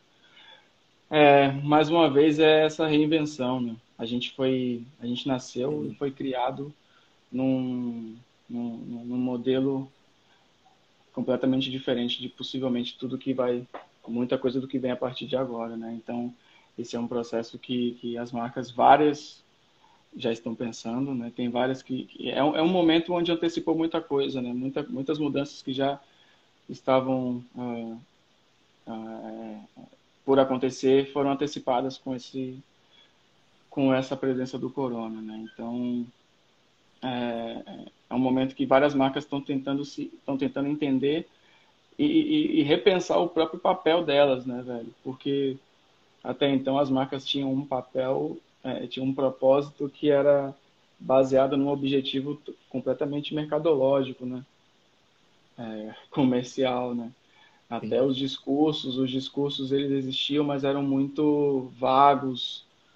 Pode ver as principais marcas têm tem discursos que são pontuais, mas são discursos vagos, sabe? Então, acho que agora é o momento de as pessoas irem de encontro com aquilo que é verdadeiro, né? Então, isso está forçando, é, então está forçando com que as marcas olhem para si mesmas de novo é, e, e, se adaptando, né? É, a gente está numa, a gente já estava numa era de transição essa transição foi acentuada em 100 vezes. Né? Foi tipo, bora, adianta o lado. é por aí. É por aí. Legal. Kiwi tá querendo saber quando é que você vem pra Bahia aí. É, eu tava. Meus agora, porra, agora que ficou mais difícil ainda saber, né? É, meus planos esse ano, a ideia era, eu tava, quando começou a quarentena, eu tava com uma viagem marcada, não para Salvador, e aí eu cancelei a viagem para respeitar essa, essa quarentena e, tipo, São Paulo era o lugar que eu tava indo. É uma cidade né, que tava com um pico já desde o início bem grande, né? Por tudo que a cidade é e representa. Então, cancelei a minha ida. E Salvador, a mesma coisa. A ideia era ter viajado, voltado para ir para Salvador até, até julho, ali, meio do ano, para passar o meu aniversário, o aniversário da minha família, da, do meu pai, junto com eles, né? Então, como não, como não rolou, agora a probabilidade de ir para Salvador vai ser bem difícil.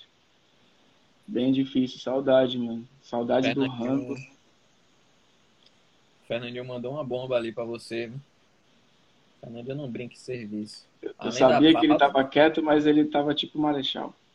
Não satisfeito na pauta, ainda mandou uma bomba. Mas beleza. O Brasil é gigante no skate, mas ainda assim as marcas aqui estão sempre enfrentando dificuldades para se manter. O que você acha que se deve isso? Amadorismo, economia do Brasil? Culpa dos skatistas? Certo, Fernandinho. Massa. Então, é... pergunta bem interessante. Pergunta bem interessante. Velho, eu acho que é, é, que agora é muito difícil. Tudo que eu estou falando é baseado, óbvio, num, num mundo onde a gente vivia até um mês atrás, né? dois meses atrás.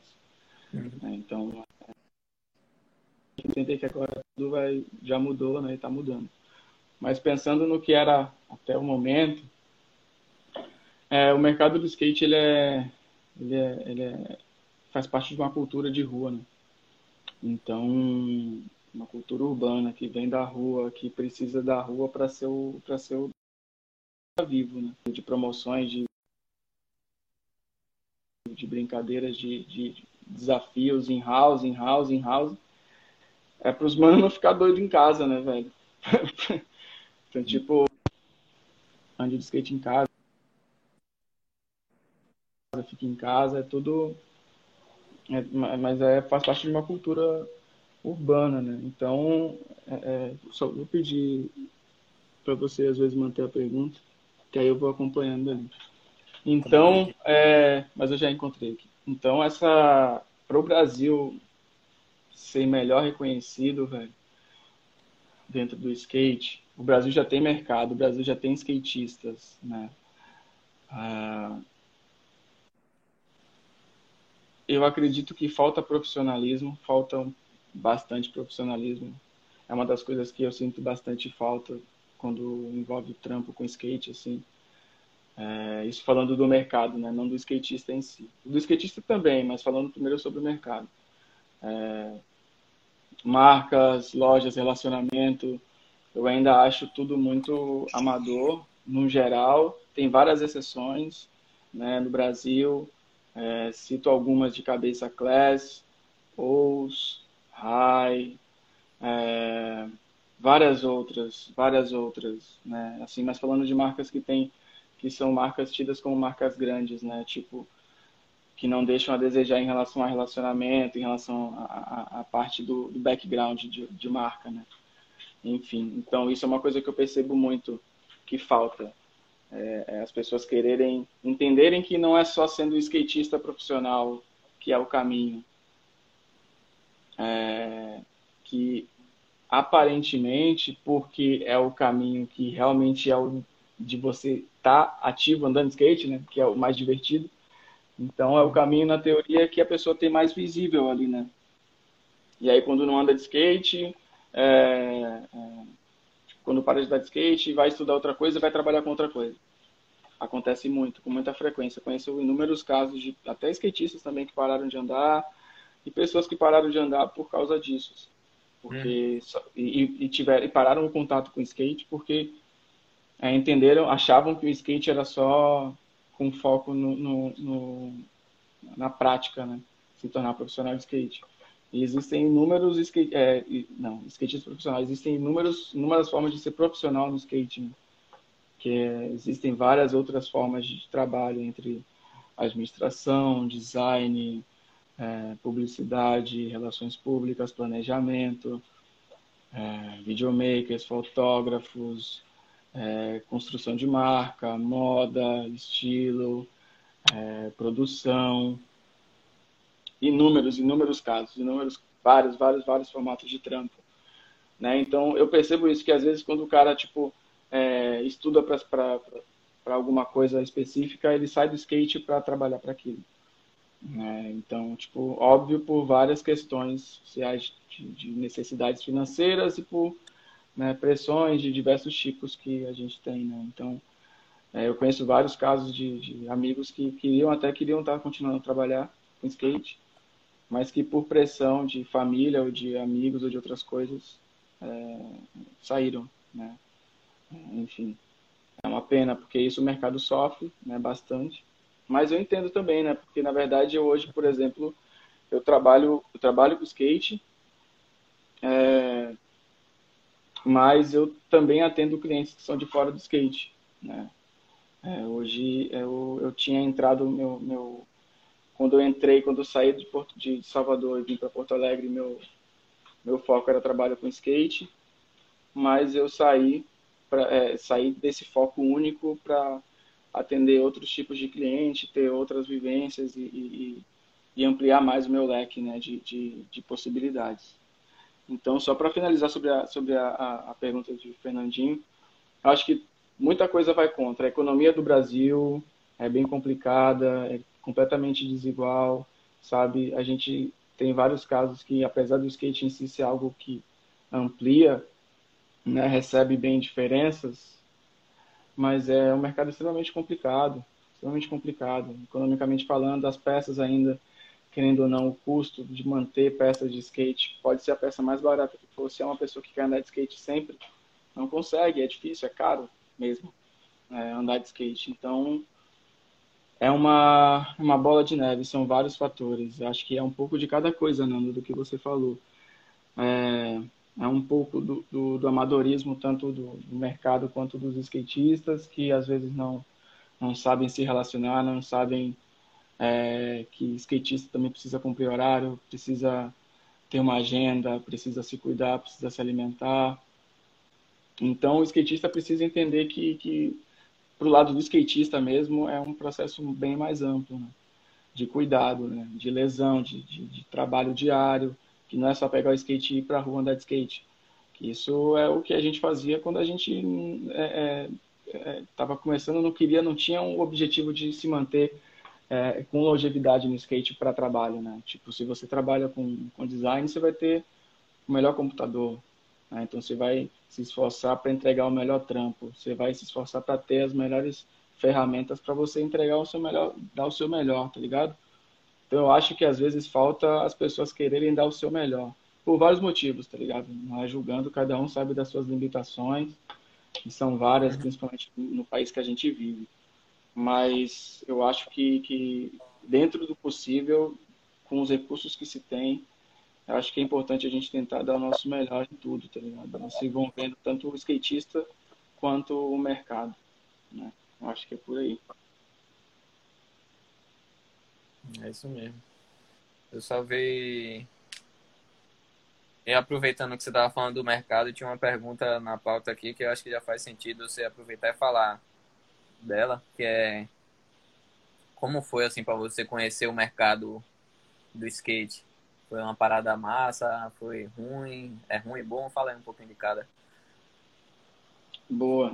De, de, do mercado que eu, que eu conheci, que eu convivo hoje, depois de, de tudo, desse, dessa fase agora, atual?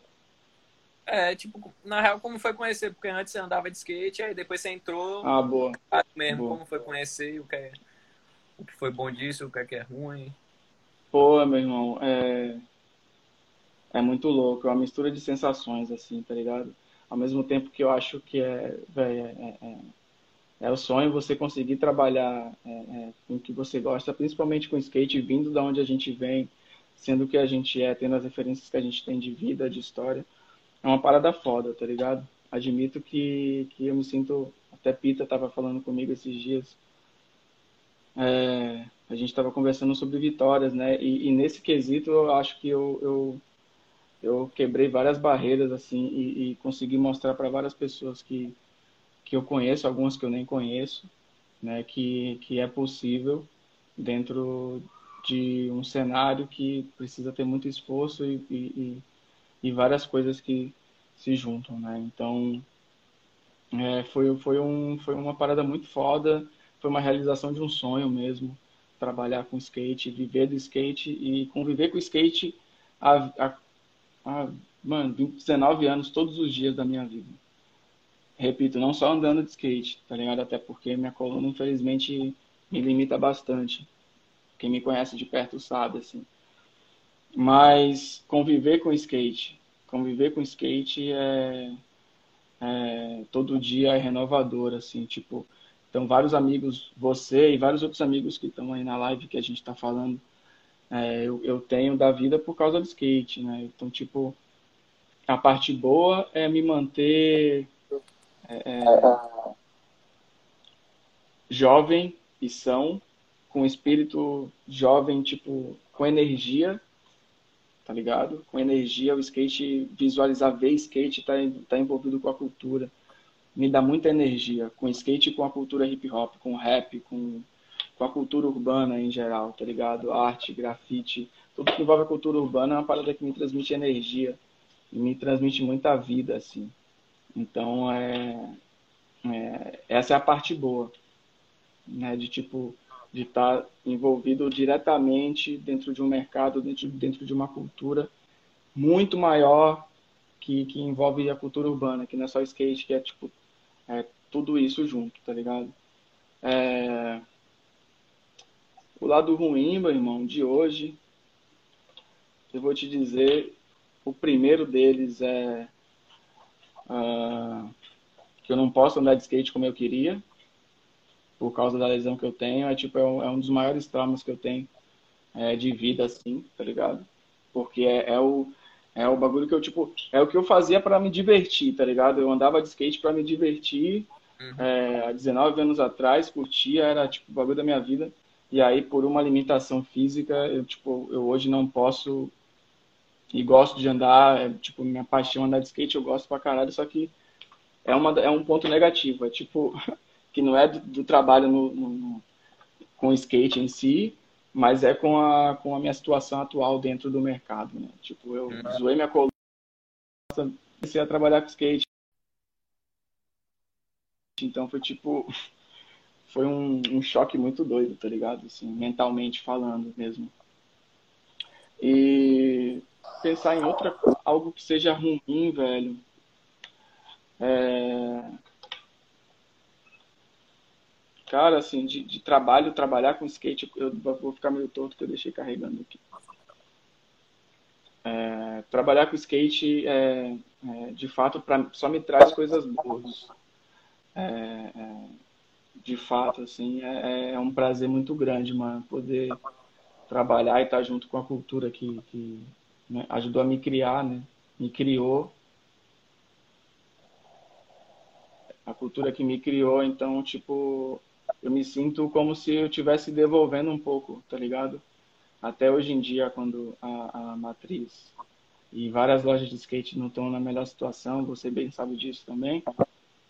É, a gente continua e faz por amor, tá ligado? Porque é, faz parte, é a cultura que criou a gente, tá ligado? É tipo virar as costas para um familiar, tá ligado? É, tipo, então, mesmo eu hoje trabalhando e tendo uma vivência com outras marcas, com outras empresas que não são do skate, né?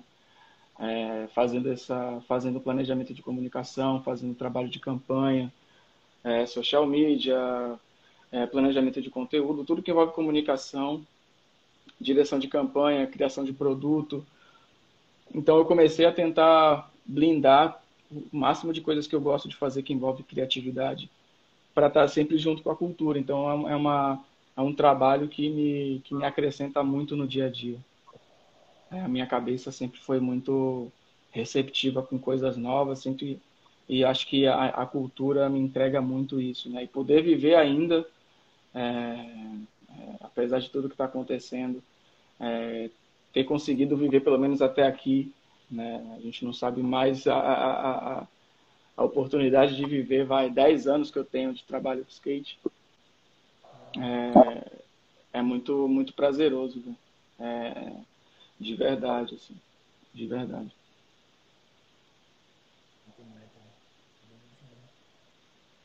Eu acho que o seu áudio tá, tá, tá baixo aí, meu Melhorou? Melhorou. Eu tapei o áudio aqui sem querer. Tranquilo, tranquilo. Isso mesmo. Olha, Douglas, Douglas Prieto, professor. Sim. Salve, meu irmão. Mestre. Eu deixei uma pergunta de Big aí também que eu achei interessante. Você falou de skate como cultura de rua. É, uhum. É... Você consegue ler aí? Vou ver quando eu salvo. Consigo. Você falou skate como cultura de rua, como você vê a relação que o skate, do skate com o mainstream? É, Olimpíadas, positivo ou negativo para você? Mano, eu acho positivo, tá ligado? Tipo, eu não posso dizer que é negativo, é, até porque diretamente para mim e para e para as pessoas que andam na rua, que têm a vivência de rua que a gente teve, que a gente tem, é, diretamente não vai mudar muita coisa. É, eu acredito que, que com acesso com outras, com outras referências, com outros esportes, etc., eu acho que acrescenta bastante, tá ligado? Eu entendo que é uma, é uma cultura de rua, né? E aí tem vários méritos aí de, porra, mas é se a cultura da rua não vale a pena colocar no molde de Olimpíada. Tem algumas coisas dentro desse processo que eu discordo, óbvio uniforme é um deles, dentre alguns outros, tá ligado? Mas eu, eu como admirador de esporte tá ligado? É, eu gosto de esporte, sempre gostei. Entendo que o skate é uma cultura que não tem que nunca foi nunca foi pensada em se moldar como um esporte, tá ligado? Mas é, eu como admirador de esportes em geral, eu sei o benefício que o esporte traz na vida das pessoas, tá ligado? É, essa é a real de tudo, mano. Esporte é vida. Esporte é vida. Qualquer tipo de coisa que você faz, pode ser. Eu faço yoga às vezes, faço alongamento, faço tá ligado? É, é o mínimo duas vezes por semana, sei lá. Mas quem consegue ter uma vivência de esporte, skate e esporte, tá ligado? É, eu acho que é um ser humano que vai estar com o corpo completo, velho. Tá ligado? Então, ter essa vivência do skate junto com outros esportes, nesse caso, encarando o skate como um esporte, porque vai estar dentro de um dentro de um padrão, né, enfim, estabelecido de comportamento e de expressão e etc. Mas eu vejo com bons olhos, tá ligado? Eu acho que que para a cultura como um todo, mesmo indiretamente, vai ser positivo. É, mesmo que, que para muitos seja algo negativo associar, eu, eu como bom admirador das renovações aí de, de novos ares. É, não tenho como dizer que, que é negativo, tá ligado? É, é bem como o Nando falou, o skate pode ser esporte, cultura, mainstream underground. É isso. Pouquíssimas. Poucas. É isso. O skate, tipo, para quem quer ser, que seja cultura, vai ser cultura. Para quem quer que seja esporte, vai ser esporte. Tipo, só não pode acontecer é de tipo quem tá vivendo da cultura fala mal de quem tá vivendo pelo esporte e vice-versa, tá ligado? Até porque ao mesmo tempo, muita gente que tá vivendo como esporte convive com quem tá vivendo pela cultura só pela cultura, né, digamos assim. Então, eu eu acho que nada uma... mais justo que cada um no seu lugar viver bem da mesma forma, né? Se o cara é. quer levar esporte, ele viva bem como esporte. Se o cara quer levar só como cultura, que viva bem como cultura. Na minha visão é isso, tá ligado? Eu, eu, eu não sou o cara que, tipo, que, sei lá, eu. Até porque não tenho mais idade de encarar skate como esporte. Mas, tipo, eu não sou o cara que vou estar tá lá, tipo, é, é, é, treinando para sei lá, para uma Olimpíada, para um bagulho assim. Mas eu quero praticar esporte, tipo, eu quero estar tá fazendo um exercício que vai me ajudar a me manter, é, é, é manter o meu corpo saudável para eu continuar andando de skate. Porque a gente sabe mais do que ninguém que skate é um bagulho que arregaça o corpo. Se você não faz algum esporte para manter o seu corpo bem, para você conseguir continuar andando de skate, é o meu caso, é o caso de vários que tipo se zoou, se lesionou, teve algum problema e tipo não conseguiu continuar andando, tá ligado? Então, se eu tivesse, quando eu zoei minha coluna há 13 anos atrás, se eu tivesse a, a, a visão que eu tive logo em seguida, porque a lesão na minha coluna foi o bagulho que me mostrou tudo, todo o meu corpo, como é que é o corpo da pessoa, tá ligado?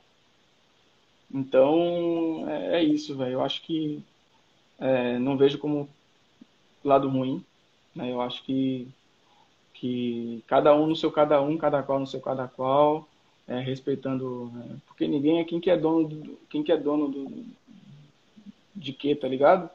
Uhum. Eu, tipo, não sei, velho, eu não sou dono de nada, eu não consigo dizer que, que, que, sei lá, que o rosa tem que ser rosa, não pode ser azul, porque alguém tá vendo azul, sei lá, tá ligado? Eu não posso, tipo, fechar a minha cabeça para só porque a minha visão é que funciona, porque comigo foi assim. Eu acho que a gente tem que entender que a gente tá e tá tudo certo, tá ligado? Tipo, é, respeitar as opiniões diferentes e, tipo, sentar, ficar de boa, velho. Vai, você. O bagulho uhum. seu é esporte. Quando, quando tiver sentado trocando uma ideia, vai estar tá trocando ideia sobre vídeo de skate, sobre manobra. Tanto uhum. quem é pela cultura quanto quem é pelo esporte. Se tiver numa mesa de bar, os dois trocando uma ideia, tomando uma breja, vai estar os dois lá falando sobre manobra, sobre vídeo de skate, videoparte tá ligado? Eu acho. Então, tipo, é, a essência tem que se manter viva. O skate é da rua. É, isso, isso, isso é o que não pode faltar. Tá ligado? Se os caras, como já tem skate, isso, isso, isso, isso, isso, aquilo, o que não pode faltar é o skate original de rua, que foi de onde ele veio e é o que ele precisa ser mantido, tá ligado? Que é o que é o que coloca, mostra tantas possibilidades para tanta gente, que te coloca em tantos em contato com tanta gente diferente, tá ligado? É. Muita gente, velho. É, é, o skate é, é, o Gordo sempre comenta aqui, a gente sempre fala que é que é o maior projeto social, tá ligado? Quando o Gordo descobriu, descobriu entre aspas, né? Quando quando os moleques surgiram, na época o Luan, o Ike, o Rabelo, o Rabelo agora, né? Depois, mas o Luan e o Ike lá atrás, era a vivência de rua, de skate, velho. Sempre foi, tá ligado? É, é, é, é, e, eu lembro que eles são um moleque de vila, velho. De tipo. Velho. De vila cabulosa, tá ligado? É, de, é, os caras, todos eles são de, de, de, situações que, tipo, o skate salvou, velho. O skate salva. Uhum. Então, se o skate, se o skate já tá salvando como cultura, imagina como esporte, quantos mais vai salvar, né? Pode crer. E. Ó, oh, André Rigo. André Rigo. Seguindo a pauta aqui de Fernandinho, já dá para emendar também em relação à cultura com as conexões que você fez com vários artistas aí, né? De, do rap, hip hop, enfim. Fala um pouco da, dessa relação skate com, com as conexões que você conseguiu fazer, que o skate abriu para você. Legal. É, como eu falei lá no início, velho, a, a, você entender que a cultura da rua é um bagulho mais amplo, ele te apresenta várias possibilidades, né? Tipo, é, quando você tem a mente focada só em alguma coisa, tipo, você tá ali, né? Mas se você entende de uma forma mais ampla, com toda certeza você vai você vai visualizar várias outras possibilidades e tudo dentro da cultura. Uma das coisas que mais me mostra, velho, que tipo assim, é, tudo faz parte de algo muito amplo. Um dos primeiros exemplos que eu tenho é o da Adidas com a com o Run GMC. É, que tipo foi um exemplo de conexão de marca com, com a cultura. Né? Então, desde, desde, desde esse momento, velho, tipo, as marcas e começaram a entender que existe esse, essa conexão de cultura. Né? Elas começaram a entender de uma forma maior. Já, ainda, já existia a relação, mas aquele momento foi o momento antes e depois, né? Que se estabeleceu que realmente a cultura e você ter associação com pessoas influentes transforma a imagem da sua marca em algo muito mais valioso. Né? Então, é, eu tive a sorte de, de, de ser apresentado para a cultura, é, justamente pelas pessoas que eu falei é, agora, que estão aí comigo na live. Angel, monstro. Angel é o tipo é o cara que tem uma das cabeças mais fodas que eu conheço na minha vida e tipo foi o cara que me apresentou pessoalmente para as pessoas que hoje eu eu tenho como amigos, tá ligado? E que tipo me renderam vários outros projetos, trabalhos e etc, tá ligado? Então, tipo, é, o Rangel me apresentou, quando eu trabalhei com o Rangel lá atrás, eu trabalhei com, com produção de evento, comunicação dos eventos. Eu e ele, Fernandinho também, era tipo, era a gente, era o time, tá ligado? E Rangel era, era o, o fio condutor, mano. Tipo, ele que colocou a gente, acreditou na gente desde o início, colocou a gente em contato com as pessoas que que tipo é, é, são e eram muito relevantes na época e que são grandes formadores de opinião hoje em dia. E mais uma vez, né, se você conhece um, dois e você vai mantendo, jogando sementes boas na sua caminhada, uma hora ou outra coisa volta, tá ligado? E quando eu, eu, eu entrei para a Matriz, eu já conhecia a maior parte desses artistas ou dessas pessoas que têm influência no Brasil conhecia várias delas já por, por ter trabalhado dentro da cultura, né? Por ter trabalhado com com, com o Rangel principalmente nessas missões de, de, de, trabalho com a cultura urbana, né? Com rap, com hip hop, com produção de evento. Eu trabalhei com o Kamal lá no início, com, acho que o segundo show do MC, o primeiro show, o segundo show do MC em Salvador. Eu trabalhei por causa de uma conexão com o Rangel. Então, tipo, no início, ele foi, tipo, ele foi a pessoa que me apresentou para algumas pessoas que hoje, mano, é, é, representam e, e, me trouxeram, inclusive, é, estabilidade, tá ligado? Então, tipo, essas relações que eu comecei a estabelecer, eu trouxe para o leque da matriz, porque já eram relações que eu já tinha. É, com, com algumas exceções, óbvio, né? Tipo, com várias exceções, mas tipo do cenário da cultura do rap especificamente. É, e as que eu conheço hoje, eu conheci através dessas pessoas que que foi o, o que foram que foram o início, né? Então tipo é, por ter produzido esses shows, já ter tido contato com o pessoal da família de rua de Belo Horizonte, é uma rapaziada que mano, representa muito. Tem, o, tem o, o Viaduto Santa Teresa que fazem alguns eventos foda que envolvem a cultura como um todo né? Então, tipo, vivência com eles, Marechal, com vários, vários MCs, vários, vários representantes da cultura urbana, pichador, grafiteiro, é, enfim. Né? Então, tudo isso me colocou em contato. E aí, quando eu entrei na Matriz, foi quando eu comecei a eu comecei a usar esses contatos para aproximar, porque eu entendia que a, a cultura era uma coisa só, né? Tipo, a, a, a vivência da cultura era, era o skate, tinha conexão com rap, porque tinha conexão com basquete. Quando eu era moleque, eu ia num, nos rap lá no Quilombo da Chota. Quem foi sabe, Quilombo da Chota. É, é, vários picos, Pelourinho também, alta. Então essa cena da rua me mostrou que todo mundo estava junto, todo mundo andava junto. A galera do skate estava no rap, que estava no candomblé, que estava na igreja, que, que era que ouvia rock, que ouvia rap, que ouvia isso, que ouvia aquilo, que ouvia aquilo.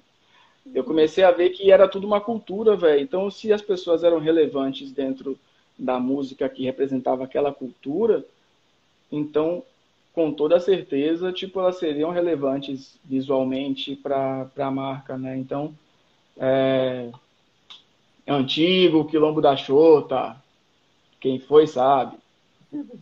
É, Vários, velho, vários, vários. Atitude diferenciada. Não sei se Maurício ainda tá aí ao vivo, mas a gente ia, quando eu morava em Estela, a gente ia muito pros rap na Liberdade, vários picos no centro, Rangel também, eu ia com vários.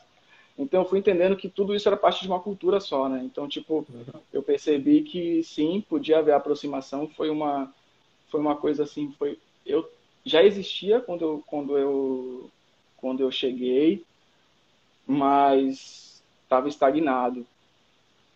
É, justamente porque também não tinha alguém para lidar com essas relações dentro da matriz na época, né? Então, é, foi, um, foi um dos pontos que foi bem interessante, porque só conectou, né?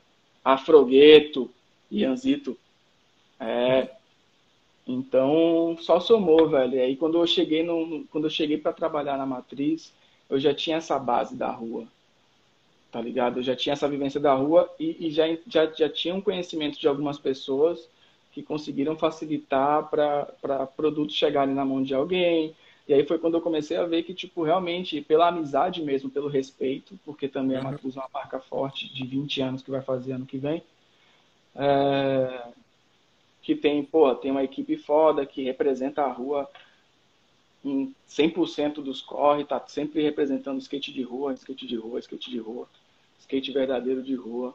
Então, é, é, tudo isso me mostrou que, que, que dava para essa conexão existir. Então, lá no início foi a cena do, do, do Adidas, o Rand MC me mostrou muito, mas acho que muito por, por, pelas minhas observações mesmo de, de, de cultura e de mercado, de ver que as coisas se conectavam, tá ligado? Muito naipe. É... Isso é, isso é, é uma base bem importante, velho. Certeza. Se eu pudesse falar assim, tipo, é, visualizar aquilo que você está fazendo como algo maior. Pensar é, Dieguito, Diego Sarmento, não sei se ele está aí ainda. A gente fez algumas campanhas com o slogan é, Faça local, pense global. Uhum. Tipo. Ah, isso foi uma parada que eu aprendi na faculdade, velho, também eu estudei relações internacionais, né? Tipo, então pensar é global, isso, tipo, tem que fazer.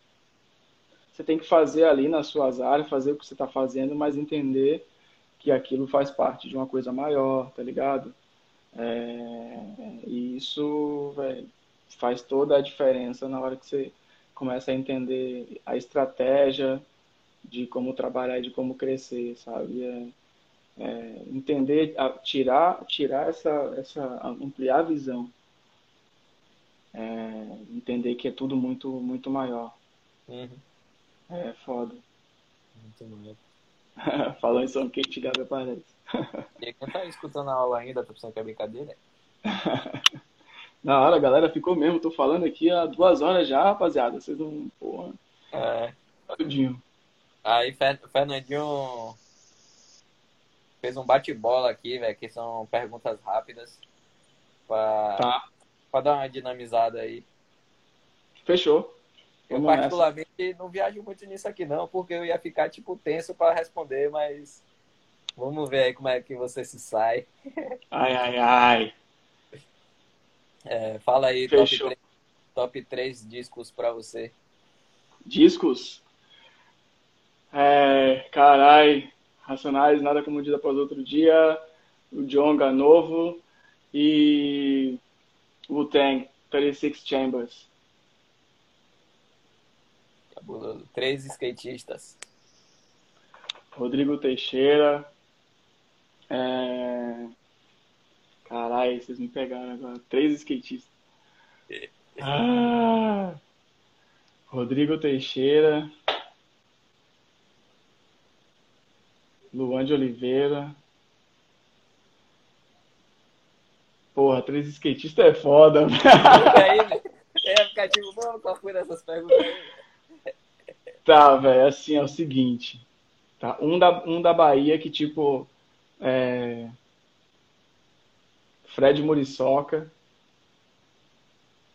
Vai, vou fazer o seguinte, três da Bahia, porque não tem como, Bahia é foda, tem que ter.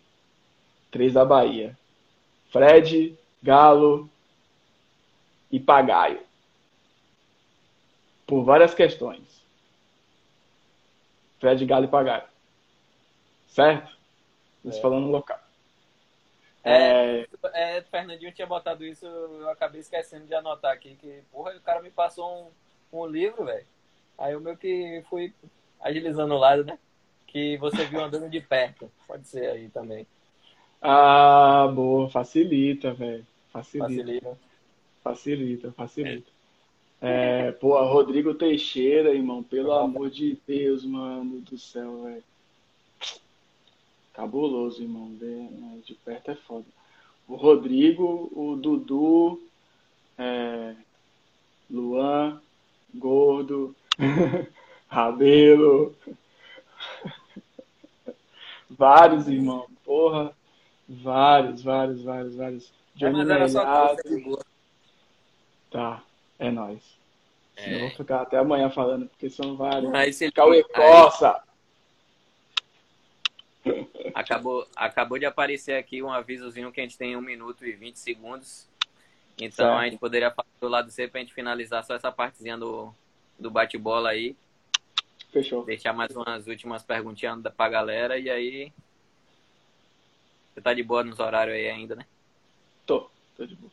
Tá de boa? Uhum. Então vamos nessa. A galera tá de boa pra, pra uma terceira parte aí também, né? Geralmente a galera tá cobrando, tipo, tá rendendo os papos, velho. Pô, atrasou meia hora. Rangel já é, falou que queria... meia hora, então a gente tem...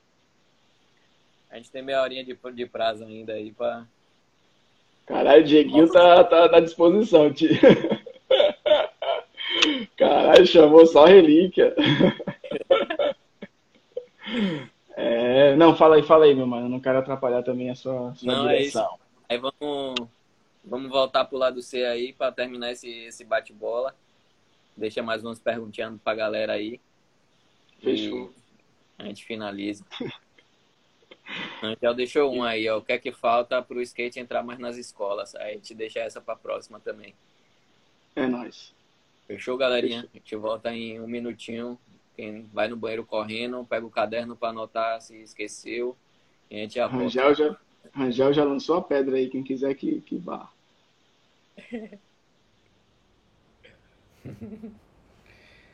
Salve, rapaz! Lá do C.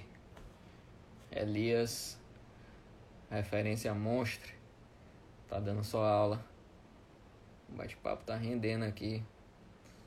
Elias, manda um convite para nós aí que eu já que eu já aceito aqui, fica mais fácil. Eliezer, diretamente das áreas de Salvador, representando de forma muito pesada para o Brasil afora.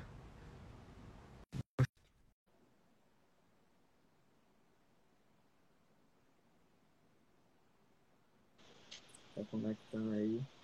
Salsite. Ó, o homem na área. Salsite. Rapaz, essa galera tá com paciência, viu, velho? É, velho. Rapaz, pô. Sabe que a vira sua aula vale cara, pivete. Matriz Cê é vai aumentar maluco? seu passe, vai aumentar seu passe aí. Vai aumentar mesmo, senão a gente corre atrás, velho. Lembra da vez que a gente se encontrou, você falou isso, velho? Eu, é, eu lembro que numa das, daquela. Foi na URB, né? Foi na na URB, né? URB, é, eu quase perguntei lá no meio do auditório pra todo mundo, só pra zoar. Vou levar de volta pra Salvador. Ia mostrar uma carajé lá pra ver se Porra, velho. Aquela vivência foi massa, irmão. Foi massa. A URB era foda, faz falta, velho. É, É uma das coisas que eu mais sinto falta, mas vendo o mercado hoje como tá, é, eu entendo, porra, conheço os caras ali e entendo que se tivesse hoje ia estar tá foda também. Né?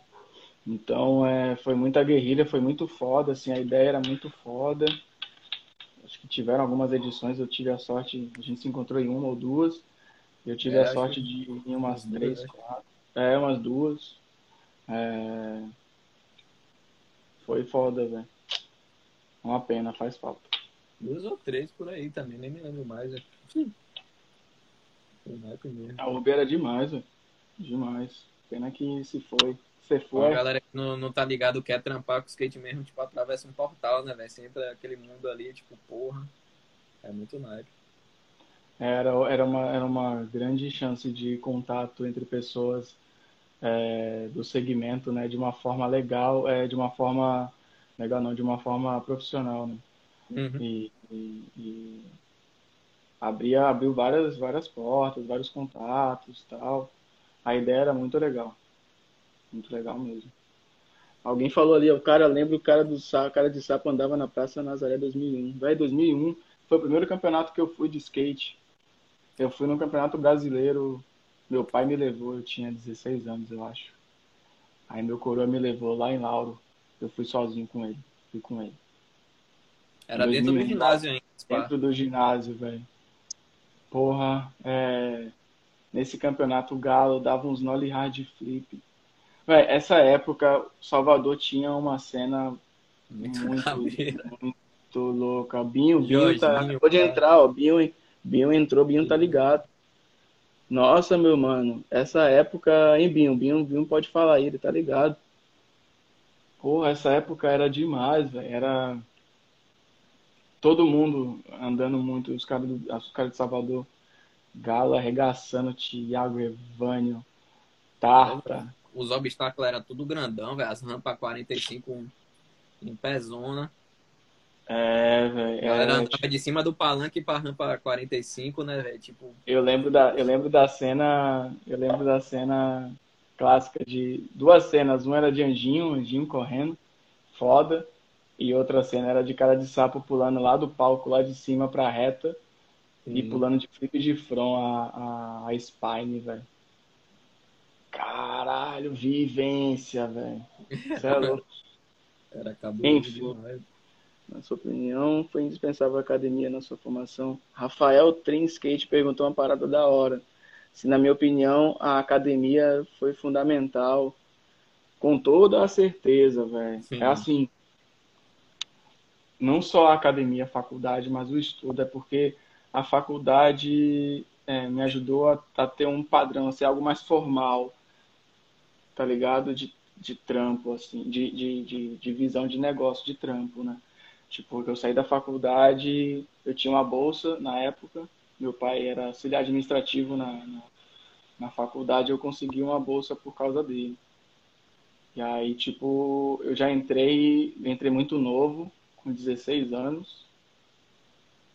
É, eu entrei com, eu, eu ia fazer 17 quando eu entrei. E entrei muito novo, só isso que eu mudaria. Eu, eu demoraria mais um pouco para entrar na faculdade, tá ligado? Eu demoraria. Eu entraria tipo um ano depois ou dois. Mas eu dei a sorte de fazer uma parada que eu curto, né? Tipo, eu não precisei mudar de curso, tá ligado? E dei a sorte de, tipo, enquanto eu tava na faculdade, tipo, já exercer o trampo, já trabalhar. Então, tipo, eu já eu já já, já tinha essa vivência de, de, de trampo, né? Então, para mim, foi muito foi muito importante, né? Tipo, me ajudou a, a, a, visualizar formalmente um trampo, tá ligado? Como organizar. Ajudou a eu pensar como organizar estruturalmente um trampo para apresentar para empresas, né? Que é uma parada que, tipo, faz toda a diferença hoje, assim. É, fez durante toda a minha caminhada, né? Uhum. Planejamento, principalmente, né? É, as empresas gostam de, de se sentir seguras com o profissional. E, tipo, dentro do skate, são poucos skatistas ou quem tem vivência de rua que consegue passar essa transparência e esse profissionalismo de trampo. Justamente porque falta essa visão do trampo. São uhum. pessoas que até têm potencial, tá ligado? Tipo assim, são pessoas que, que se estudassem, velho, se estudassem um pouco, eu não digo nem faculdade, velho, até porque cada um sabe das suas limitações. Hoje em dia tem várias outras formas de aprender. Se você acha que tipo tem um tem uma parada da hora que você curte, ah, porra, eu ando de skate, mas eu curto fotografia. O Vitor, que entrou aí, o Vic Moraes, é, fotógrafo, sangue bom aqui do Sul. Cola com geral, anda de skate, fotógrafo, ele pode é um dos exemplos que eu ia falar. Tá ligado? Você, tipo, trampa, mas você tem que ser profissional, velho. Você tem que mostrar um trampo profissional que a faculdade me, me, me, ajudou, tá ligado? É, a entender de processos de, de processos e de planejamento que é uma parada que eu faço até hoje que eu, eu, eu aprendi de digo que uma boa parte do que eu aprendi de planejamento, que é o que eu uso hoje, eu aprendi na faculdade. É, foi muita vivência, foi aprendendo com muita gente diferente, é, mas é, a faculdade me deu uma boa base, né? boa base de planejamento principalmente e produção de texto, né? organizar projetos e etc. Então estudar, rapaziada, é, base. Tipo, é, é, é nós, Vitor, tamo junto, meu mano. Estudar é a base, não só em faculdade, faculdade também, mas tipo, estudar. Eu acho que isso é até um dos motivos de várias marcas, vários skatistas foda do Brasa que criam uma marquinha assim no, naquele período ali pós-profissionalização, né? E, tipo, não vinga, né? Tipo, às vezes os caras que vêm muito Tipo, muita ideia massa, muita, muita vivência do skate, mas na hora do business ali não tem muito conhecimento na hora de organizar e aí é que falta realmente faltam pessoas mano, dentro do dentro da cultura para trabalhar e para que sejam confiáveis tipo que sejam confiáveis no trampo que você consiga tipo pensar assim ah esse é um cara que eu consigo deixar o trampo que ele vai trampar e que vai render tá ligado uhum. é, ainda, ainda, ainda é difícil. Pelos motivos que a gente falou. Ou existe, é, ou a pessoa não estuda, não se desenrola, ou ela estuda e sai não trampa com skate, tá ligado? Uhum. Tipo, tem poucos casos que eu conheço assim. É, mas normalmente isso acontece com frequência, velho. Com frequência. É bem comum. Que entrou Nossa, aí. É Dandara perguntou se você tá acompanhando a cena do rap de Salvador, você tá curtindo os novos e tal? Porra, queria estar tá mais próximo. Eu conheço conheço algumas coisas, mas pouco, velho.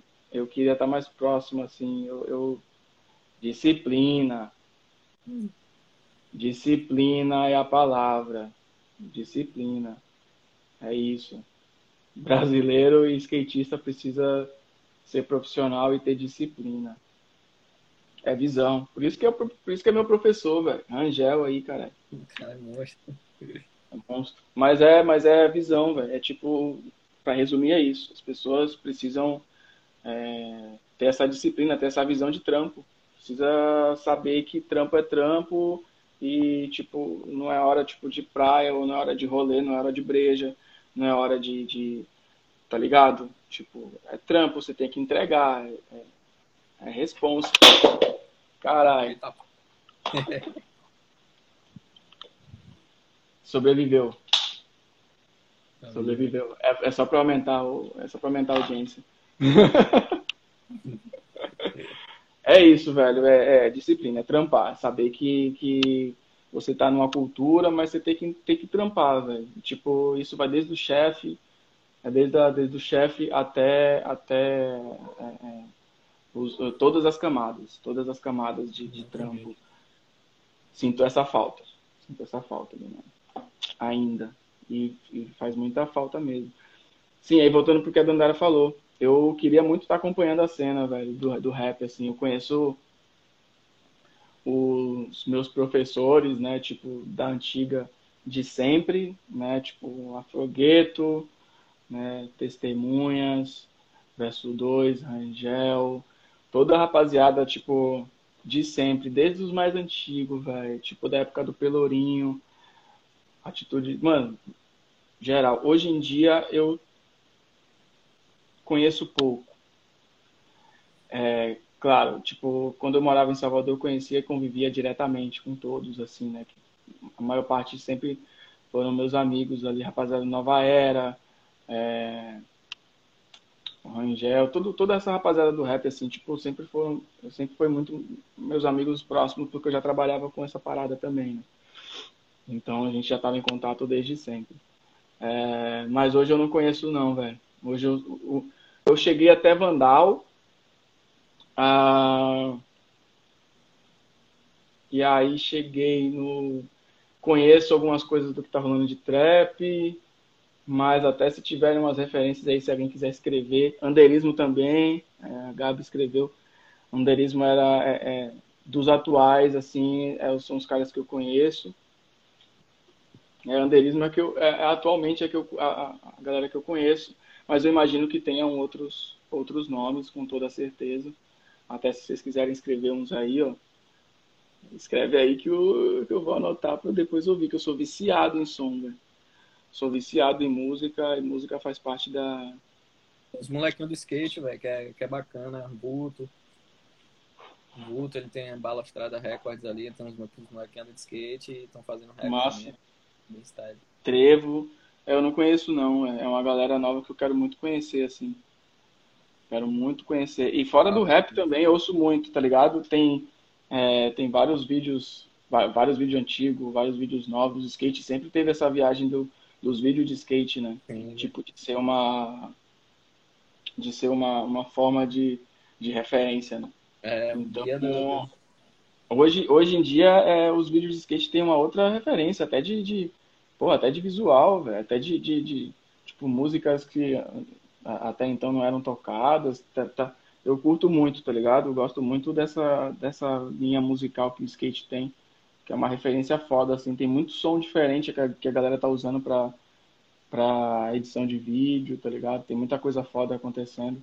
Flanantes, tem vários vídeos foda no Brasil, assim, que tipo, que são referência nessa arte de, de audiovisual, né? Klaus, os caras da Adidas, vocês, Salitre, o vídeo Salitre é foda demais, irmão, é emocionante. Para quem é de Salvador, é toca na alma. Eu assisti ele lá em, lá em, lá, em, lá na Void, na Premiere. Sim. Foi foda. Então, música é foda. Música é foda. Eu tô, tô por fora, assim, da galera atual, mas tem uma galera do punk, música eletrônica, eu ouço muito house também, muito house, afro, afro house, house no geral. É, música eletrônica eu ouço muito para trampo, especificamente o house, jazz, o jazz house. Ouço muito umas playlists de house. Tem trampo assim, ouvindo música? Trampo ouvindo muito house, muito rap, muito trap.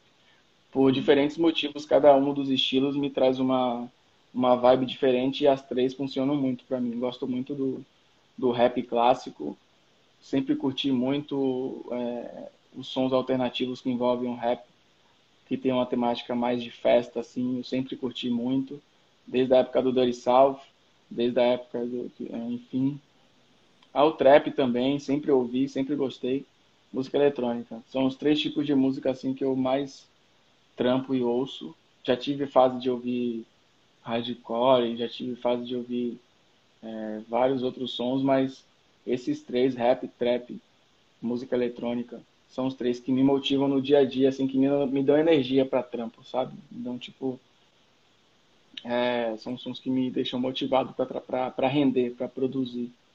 Né? Tipo, eu só consigo trampar ouvindo música também. Só ouvindo música, velho. Com você também é assim? Só ouvindo música, velho. Tem que ter uma musiquinha ali do lado ali. Tem que ter, tem gente que gosta do silêncio. O house é. eu ouço muito quando eu quero estar concentrado, porque como, como vários não tem voz, não tem som, não tem voz, né, MC, então me deixa num loop bom de produtividade, assim. Sim. Quando eu estou mais para criativo, é, que é, é, menos produtividade e mais imaginação, aí eu, eu vou mais para um trap, assim.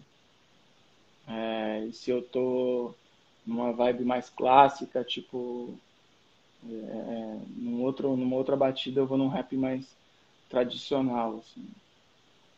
Música é foda, velho. Você tinha, eu, eu, acabei cortando, mas você tinha mais, um, mais uma, uns bate-bola pra gente fazer, é isso? É, no, aproveitando, fala três shows aí. Que eu já fui? Sim. Porra, é, o, teve um do Jonga, velho, que eu chorei, velho. Foi no Pepsi on Stage aqui em Porto Alegre. Foi, foi num festival, Rap em Cena. E aí, sabe, Leomário. Leomário Legend. Pra, finalmente, hein? Legend. O, bateu lá em Cajazeira agora, não foi, velho? Tem que atravessar Chegou o portal. É, então, respeita, caralho. Mas chegou. É, Chegou. É... Tá, o show do Jonga foi foda. O show do Ghostface Killer, velho, foi. Tem. A gente tá em, em, abril. Eu acho que foi no início do ano, velho, São Paulo. É, acho que foi em janeiro ou dezembro. Ghostface Killer foi foda porque teve uma banca. Então, Jonga, Ghostface Killer. E todos da verso 2. todos da verso 2. Porra, verso 2 era demais, velho. Você é maluco. Então, de shows, esses três aí, velho. Os três que, três que eu fui que, que eu curti pra caralho, assim, que, que achei da hora. Pegou preço, hein? César, César Gordo. Pegou. E aí, César? É, esses três shows foram shows que eu curti bastante, mano. Foram três shows que, eu achei foda, assim. Tem mais três aí? Tem mais três lugares. Você andou de skate? Três lugares que eu andei de skate. E API, com certeza. De Melo, de Melo, que é a, a praça, o pico que eu andava lá em Novo Hamburgo. Sim. E Jarda, né? Jardim dos Namorados é o pico que eu. Porra, que, que, que a gente andava só pelo prazer de andar e, tipo, além dele ser o pico, ele era o pico, tipo, ponto de encontro, né? Que a gente sempre fala, né? Quando fala, tipo, sempre tem um pico para andar de skate que, tipo, que faz, que faz as pessoas se encontrarem, né? É, o Jardim dos Namorados e a Praça do Campo Grande ali eram dois lugares que a galera se encontrava no centro e na orla, né? Bastante. Porra, ou seja, era massa demais. Campo Grande era demais, velho. Tá louco. ó, o Kian falou aí, ó. Olha, subindo o terceiro caixote de Lauro na moto. Pô, meu irmão, quem perdeu isso aí? Até hoje eu não vi nenhuma outra pessoa fazer, velho. Foi foda, eu tava nesse campeonato. Eu tava nesse.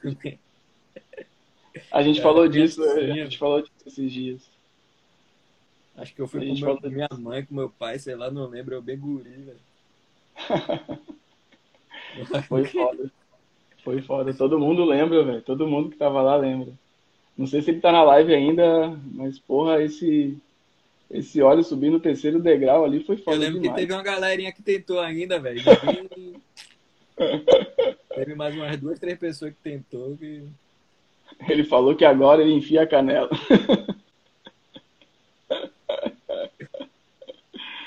É, foi, foi histórico. Acho que agora ele, agora ele deve, agora ele deve saber que foi histórico porque ele viu que foi uma lembrança genuína, né? Mas Ele é, falou aí, muito- não apareceu aqui, não? né, apareceu aqui, ele falou. Agora eu enfio a canela lá em cima. Mas é isso, tipo de, de, de lugares, é, é, com certeza, assim, de, de lugares o Jarda faz, fez parte da, da nossa criação, né? Sim. Quando a gente via Galo andando ali, geral, Galo, Galo cego andando de skate no Jarda era tipo um passeio, né? Fred também, assim, são referências que a gente tem de vida que eu agradeço muito ter vivido na mesma época que eles, assim, de, de tipo, de ver o skate verdadeiro, assim, tá ligado? Skate verdadeiro mesmo, velho. É, entender que no início, tipo, era esse o caminho, tá ligado?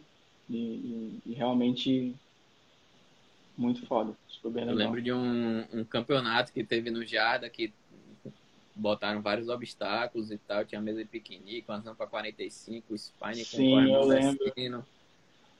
Eu corri Eu esse lembro. campeonato e a porra mirim, velho. Cara, eu lembro de tarta dando uns, uns flip numa, numa spinezinha bem estranha que tinha assim, ele dava uns flip bem irmão. Caralho, era surreal, velho. Era, os eventos, os eventos eram principalmente para Salvador e região, região metropolitana ali, né? Era um, era um suspiro, né? Era um, tipo, é uma renovação, né?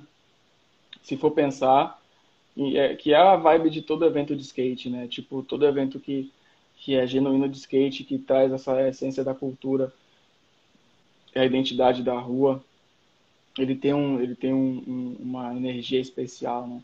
Então, tipo, esse aí do, do, do, do Jardim, teve um outro muito foda que foi no Forte São Marcelo, é, que foi bem fui, mas louco, foi bem louco também, o próprio Matriz Pro, esses eventos de rua, porra, o último Matriz Pro foi em São Paulo, lá foi bem louco, foi bonito, velho, na rua, os de Porto Alegre são todos foda também, todos esses eventos, assim, que tem essa alma de rua, tem um valor especial, né, de, de renovação de energia, assim, que que faz falta. Inclusive esse aí do Jardim eu lembro lembro nitidamente assim que foi um foi um dos que esse e o do e o do, do Forte São Marcelo, né? O do Forte eu lembro que eu acho que é, não sei se era a pista que tava era de madeira. Era pessoal pista de madeira. mas esse esse do Forte foi foi foi bem foda. DJ Primo tocando, verdade, Rangel. Era o Primo tocando, velho. Era o Primo. Quem tava, tava. Tem mais três aí? Ele mandou? Na real, agora virou o Laucar. É, moletom ou taquetel? Taquitel. Se for uma jaquetinha corta-vento. É que, é que no frio é foda, né? No frio, mas salva. No frio salva, né? No frio o moletomzinho salva. É, Jardo RV. Ah, mano. É que os dois, tipo, eu tive convivência diferente dos dois, né? O Jardim eu andei quando eu tava crescendo. O Rio Vermelho eu vi pronto, tipo, depois que eu já tava fora. Então são, são paixões diferentes, tá ligado? O Jarda, pra mim, eu preciso ir porque é a minha história. E o Rio Vermelho porque é minhas áreas. Tipo, eu vou a pé pro pico, ando de skate do lado de casa, volto suave. Então, nesse caso aí, não dá pra escolher porque são duas áreas diferentes. Mas o Jarda é o Jarda, né? O Jarda Essas é... perguntas é foda. É, West Coast ou East Coast? Ah, West Coast, velho. Mas East Coast é foda.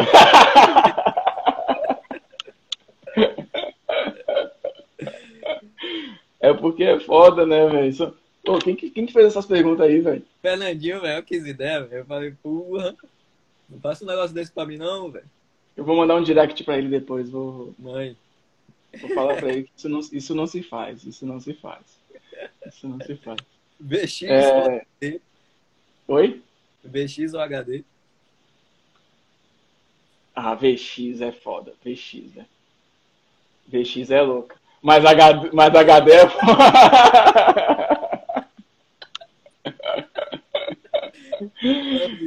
Ah, Quem quiser que chore, velho. Quem quiser que chore, filha da puta, né, velho? Tem uma Fernando. última aqui que aí, velho, eu tô até com pena de você, velho. É, Tupac ou Notorious Big? Tupac. Tupac.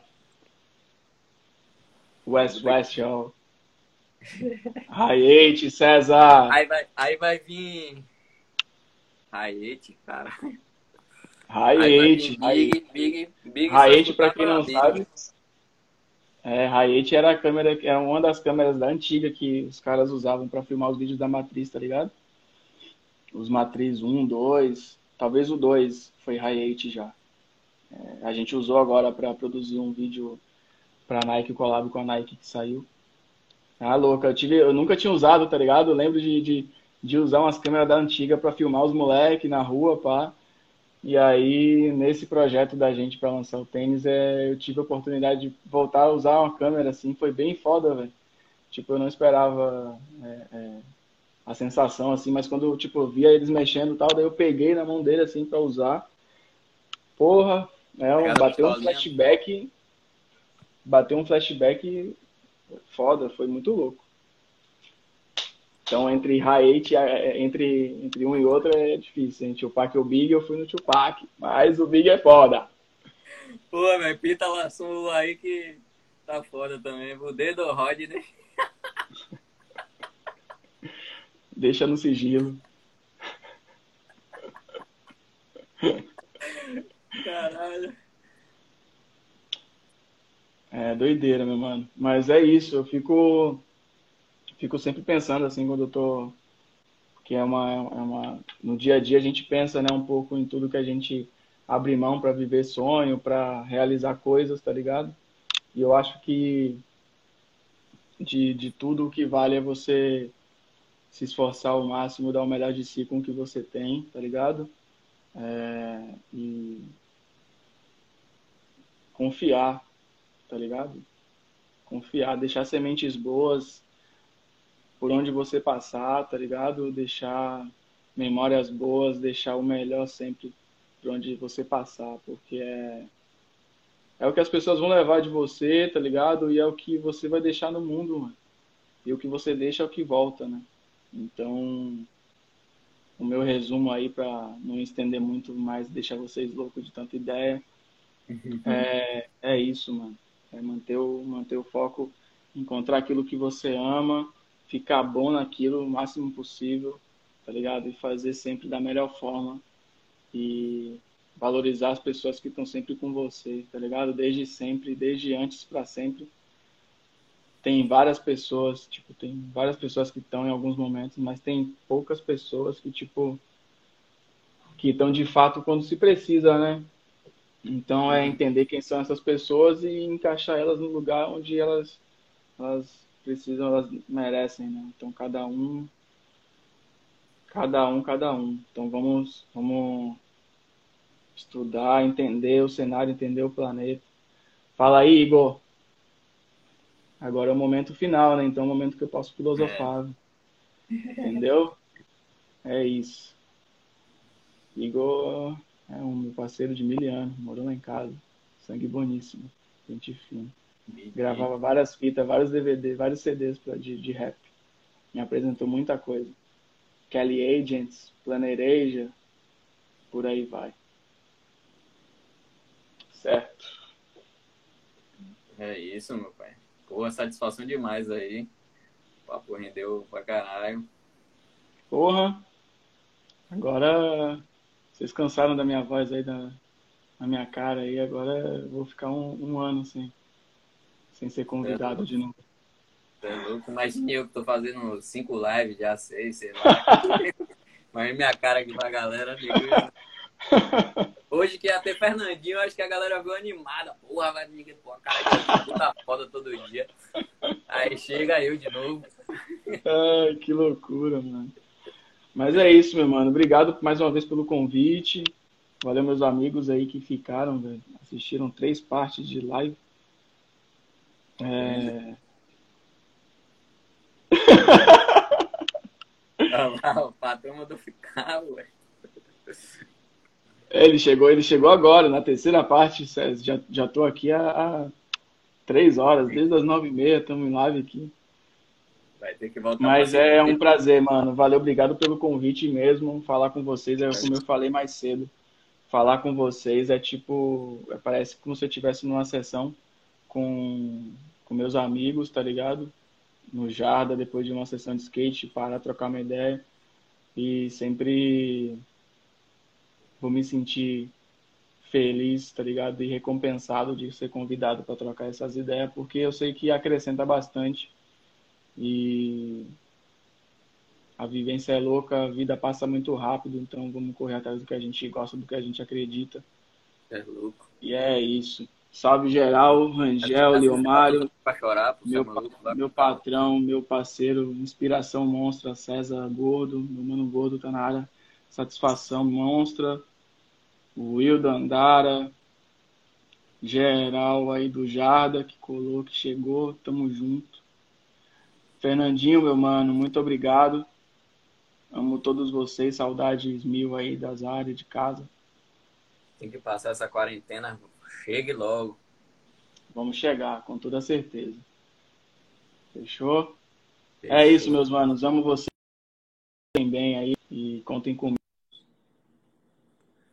comigo. Vocês estão ligados, tem meu, meu contato. Fiquem Valeu, bem. Elias. Deixa meu recado para o César Gordo aí também. Aumenta o passe do rapaz aí. que a 071 bombar demais, rapaz. A gente vai. Tá louco. Depois da carajé na fita dele.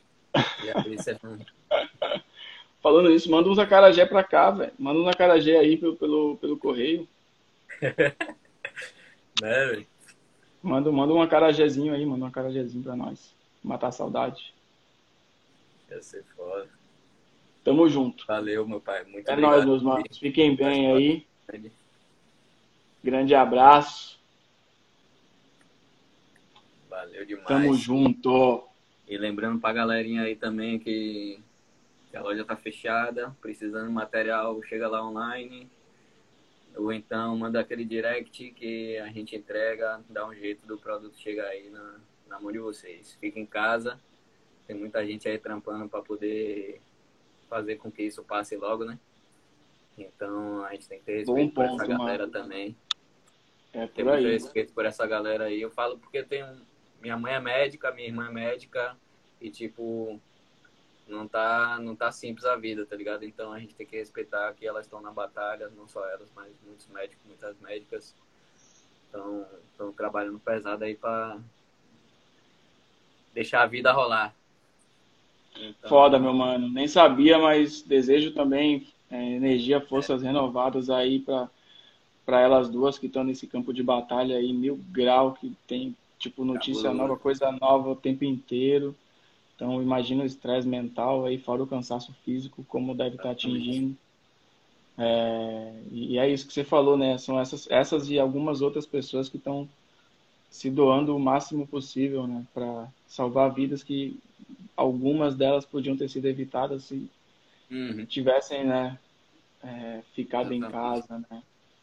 Várias que não precisam estar na rua, né? Estão na rua, mano. E é um problema. Mas, enfim, espero que, que a conta não chegue para tanta gente, né, velho? Que as pessoas se deem conta disso quanto antes. Exatamente. Fechou, rapaziada. Muito é nós, tamo junto, meu irmão. Obrigado, geral, mais uma vez. É nós sempre. Abração, boa noite. Abraço.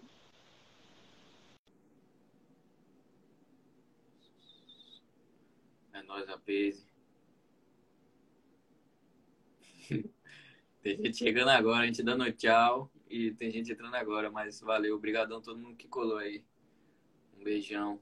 Quem perdeu, cola lá na live que vai estar tá salva nos stories.